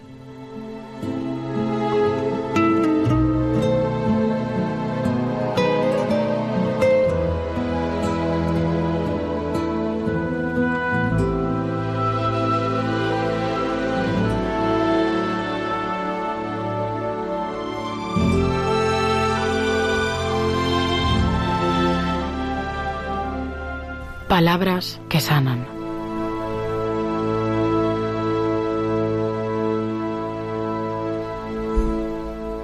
En esta noche está aquí con nosotros Beatriz, que ha cruzado el charco para venir desde Costa Rica hasta aquí, hasta España. Buenas noches, Betty. Buenas noches, Padre Isaac y compañeros que están acá en cabina y todos los que nos, nos escuchan. Mm, Costa Rica, San Giovanni Rotondo, Roma, Madrid, Fátima, de nuevo Madrid. Todo esto que ha sucedido en estos días. Así es, que si me lo preguntaban hace un año, yo que decía que era mentira. Pero bueno, que la Santísima Virgen María siempre, siempre se encarga de, de hilarnos, ¿no? De hilarnos, porque yo de verdad venía con un grupo de peregrinos. Yo pertenezco a los grupos de oración del Padre Pío en Costa Rica. Y pues veníamos para los 150, ¿verdad? Del, del Padre Pío. Los 100 años. Los 100 años de ¿Cómo los lo hemos celebrado aquí? A lo grande, sí, pero vean lo que es la Virgen, es que ella es bien pilla, ¿verdad? Como decimos Sí. nosotros allá, de- ella es de verdad, porque este, llegando a San Giovanni Rotondo, pues que me llaman, ¿verdad? Para decirme que eh, parte del servicio de la vigilia en estos, eh, pre- previo al 23 de septiembre, eh, los grupos de oración los seleccionan para hacer diferentes cosas y actividades dentro de las actividades grandes del santuario. Y este, pues que me seleccionaron para leer la segunda lectura en la vigilia delante de esas 20 mil personas que había por ahí, yo decía, Ave María, esto solo lo puedes hacer vos porque de verdad que a mí me da terror y de verdad que así fue. Pero justo antes de venirme para acá, que yo venía también a pasar unos días con este amigo de nosotros que se quedó en el corazón, el Padre Isaac, porque desde que fue a Costa Rica y nos habló del Padre Pío, pues nos dejó muy enamorados todavía de la Eucaristía, de la confesión y evidentemente de la Santísima Virgen María.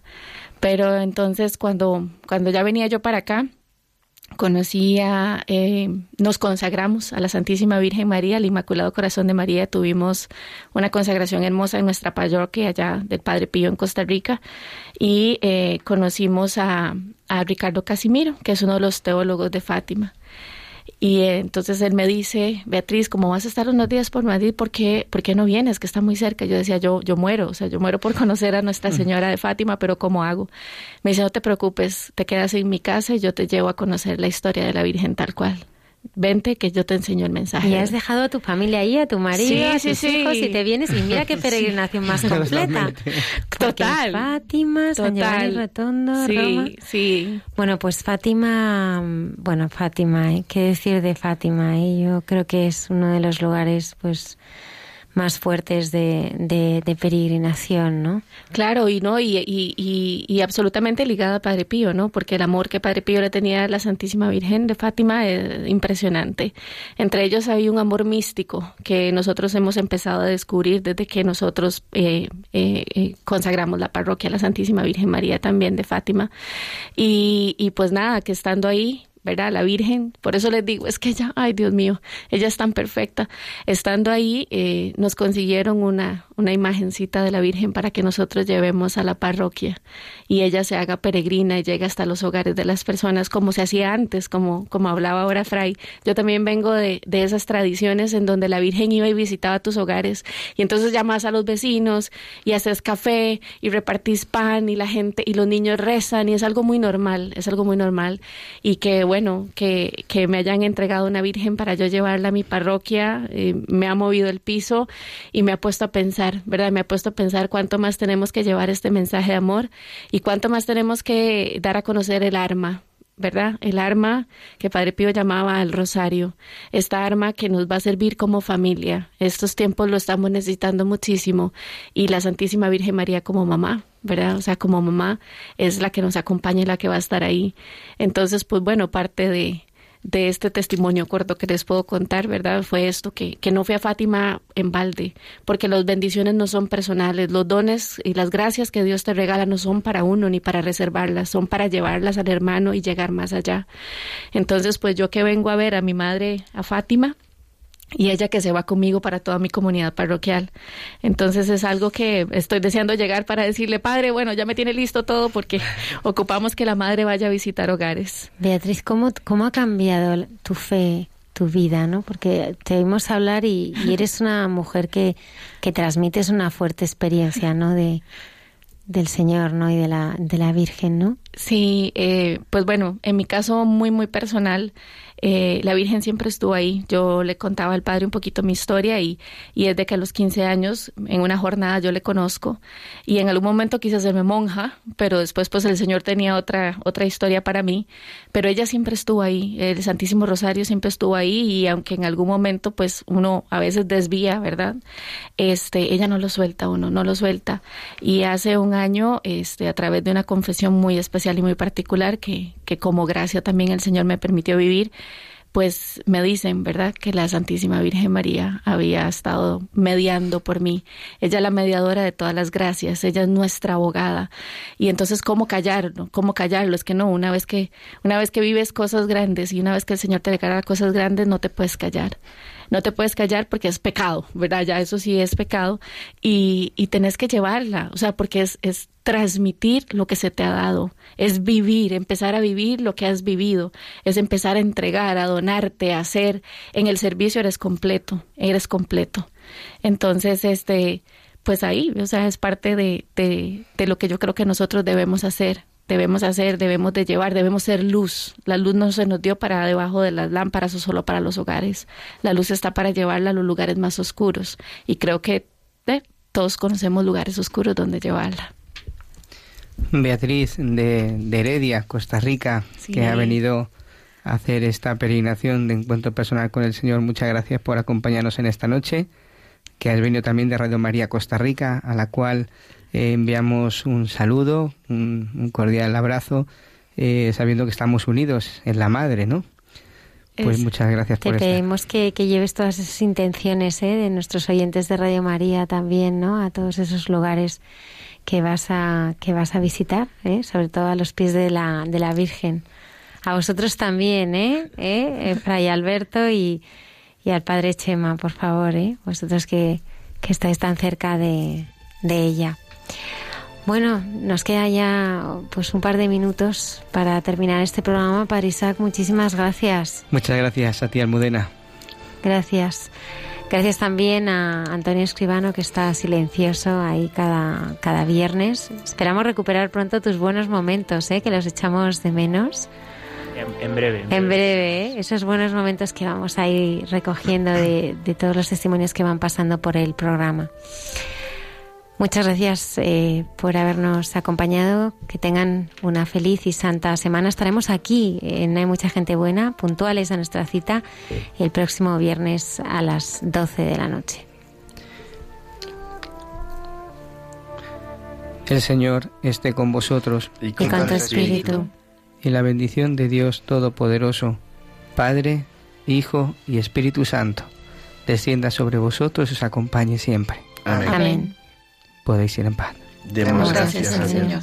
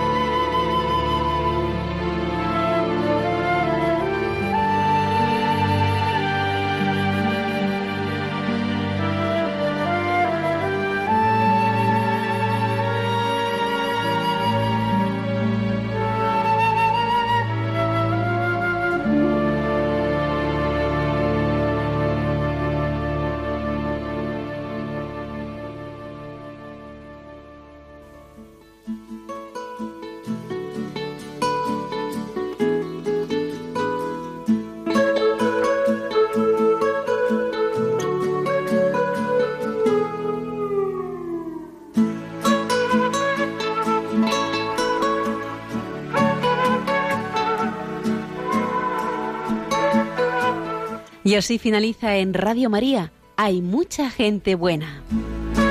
Un programa dirigido por Almudena Delgado.